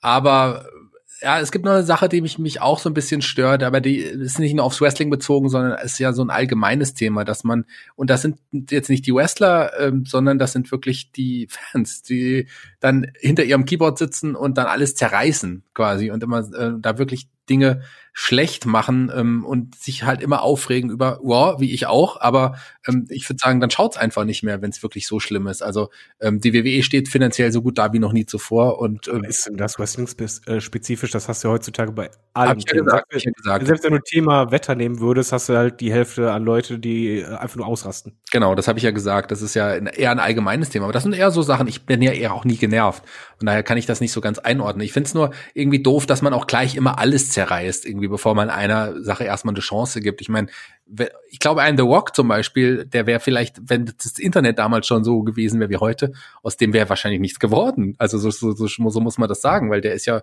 äh, der, da gab es ja im Publikum auch Die Rocky Die Rufe damals und so und die waren tatsächlich so einfach, weil man mit dem Charakter nichts anfangen konnte. Der war damals ja schon am Anfang zumindest fast und ich glaube, man muss Dingen einfach mehr Zeit geben, sich zu entfalten und nicht alles schlecht machen. Dann mag ich andere Sachen, politische Dinge, die mich stören, äh, so keine Ahnung, die Saudi-Shows mag ich nicht, das finde ich schlimm. Und einige, gerade was die WWE angeht, einige Entscheidungen und ein, Entscheidungsträger, wie sie auch damit umgehen, das finde ich schwierig. Das sind Dinge, wo ich sagen würde, das nervt mich am ehesten. Ein, eine Sache habe ich noch, Olaf, die muss ich auf jeden Fall noch sagen. Äh, ich, mich nerven beim Wrestling tierisch äh, Multi-Women-Matches, die zwei Minuten gehen, die eigentlich nur Alibi-Matches sind. das hasse ich. Ähm, ich greife mal gerade ein Stichwort auf, was Shaggy gerade genannt hat, nämlich, ähm, äh, dass man Dingen Zeit gibt. Und genau das ist nämlich auch was, was äh, mir bei Wrestling-Matches oft sehr viel fehlt, dass man Aktionen und Geschichten, die sich vielleicht in einem Match äh, ergeben, nicht die Zeit gibt, dass Wrestler oft ein bisschen überhastet wirken, um eine Aktion an die andere zu reihen. Das kann verschiedene Probleme oder Gründe haben. Sei es jetzt Zeitdruck, weil du hast nur zwei Minuten, gib Gas, oder äh, kann aber auch andere Dinge haben. Dass solche kleinen Sachen äh, oft dazu sor dafür sorgen, dass keine Spannung im Match entsteht, sondern dass aus einem Match, was eigentlich eine Geschichte transportieren sollte, ähm, nur eine lose Aneinanderreihung möglichst spektakulärer Moves wird. Deswegen mag ich übrigens auch so Leute wie ein MJF oder für mich auch ein Cody so gerne, weil die einen ganz anderen Stil fahren. Die haben natürlich ähm, ist nur bei AEW jetzt gewesen, bei WWE gibt's da auch Leute, die das genauso gut können. Ähm, aber die haben eine ganz besondere Art, wie sie ihre Matches aufbauen und wie sie die Geschichten erzählen. Und das mag ich wirklich gerne. Was ich nicht brauche, was zum Glück schon so ein bisschen nachgelassen hat, ich, mir gehen Dives nach draußen inzwischen tierisch auf den Keks, vor allen Dingen, wenn sich vorher acht Minuten schon die Gruppen bilden und du siehst genau, ach, guck mal, die warten jetzt eigentlich nur darauf, dass jemand auf sie draufspringt. Das nervt mich. Ich mir kann mittlerweile keine äh, Canadian Destroyer, egal in welcher Variation mehr sehen, ist immer noch so ein Kandidat ist ja mittlerweile nicht mehr da, der sehr viele Canadian Destroyers gezeigt hat in seiner Vergangenheit. Ähm, alles, was zu viel verwendet wird, ist was, was mich äh, im Wrestling nervt. Weil Wrestling ist eine Kunstform, Kunst muss kreativ sein und dann einfach um nur mehr und größer und besser ist keine Kunst, sondern das muss irgendwie homogen und von sich aus irgendwo kommen. Darf ich so. dich was fragen? Zwischenfrage, wo ist P.T. Williams hin? Oder wie man? ja, wer weiß, vielleicht ist der noch mit äh, Scott Steiner trainieren. Wahrscheinlich ist das so. Man weiß es nicht. Genau, der Ultimate Warrior hat übrigens auch über Discord gefragt. Ich habe schon gerade gesagt, könnt ihr euch auch anmelden. Aber dann sind wir damit durch hier mit unserem äh, Themenpodcast zum Roster-Check von AEW. Und wie immer frage ich zum Ende, David, möchtest du noch was sagen? Ich freue mich sehr auf das Jahr bei AEW. Und ich muss es was sagen, was es Fanboy-mäßig ist, aber ich, es ist ehrlich. Ich hatte noch keine Dynamite-Folge, wo ich gesagt habe, boah, war das schlecht. Lass ich mal so stehen. Shaggy, möchtest du noch was sagen? Ich hatte schon Dynamite-Folgen, wo ich jetzt nicht so ganz wirklich überzeugt war, aber die haben dann trotzdem irgendwie Spaß gemacht. Eine Sache ähm, würde ich vielleicht noch mal erwähnen. Ich mag ähm, Hörer nicht, die bei YouTube behaupten, dass du einen schöneren Bart hast als ich. Ansonsten kann ich mit allem leben. Warte mal, ich kratze meinen Bart, vielleicht hört man das durchs Mikro. ja, ähm, ich mag Hörer übrigens, die meinen Bart loben. Ich äh, weiß ihn auch sehr zu schätzen, sowohl den Hörer als auch den Bart.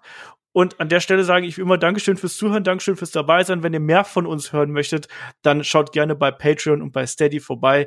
Da gibt's jetzt aktuell das Watch-Along zum Rumble 2007 zum Beispiel. Wir haben das Magazin jetzt am äh, Freitag veröffentlicht mit den aktuellen Infos zu ähm, AEW und Impact und was da nicht noch alles mit dazu kommt. Nächste Woche gibt's ähm, auch wieder jede Menge weitere Podcasts. Äh, wenn ihr wissen möchtet, was in Zukunft abgeht, hört noch mal in unser Update rein, wo wir darüber gesprochen haben, welche Formate wir noch planen.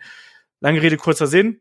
Dankeschön fürs Zuhören, Dankeschön fürs dabei sein und bis zum nächsten Mal hier bei Headlock, dem Pro Wrestling Podcast. Nächste Woche geht es nämlich hier weiter mit der Preview auf den Rumble 2021 und dann am Wochenend-Podcast, im Wochenend-Podcast, gibt's den ersten Teil von unserem Personality Special über Ric Flair.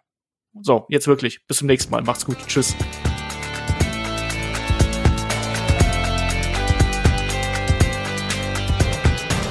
Headlock, der Pro Wrestling Podcast.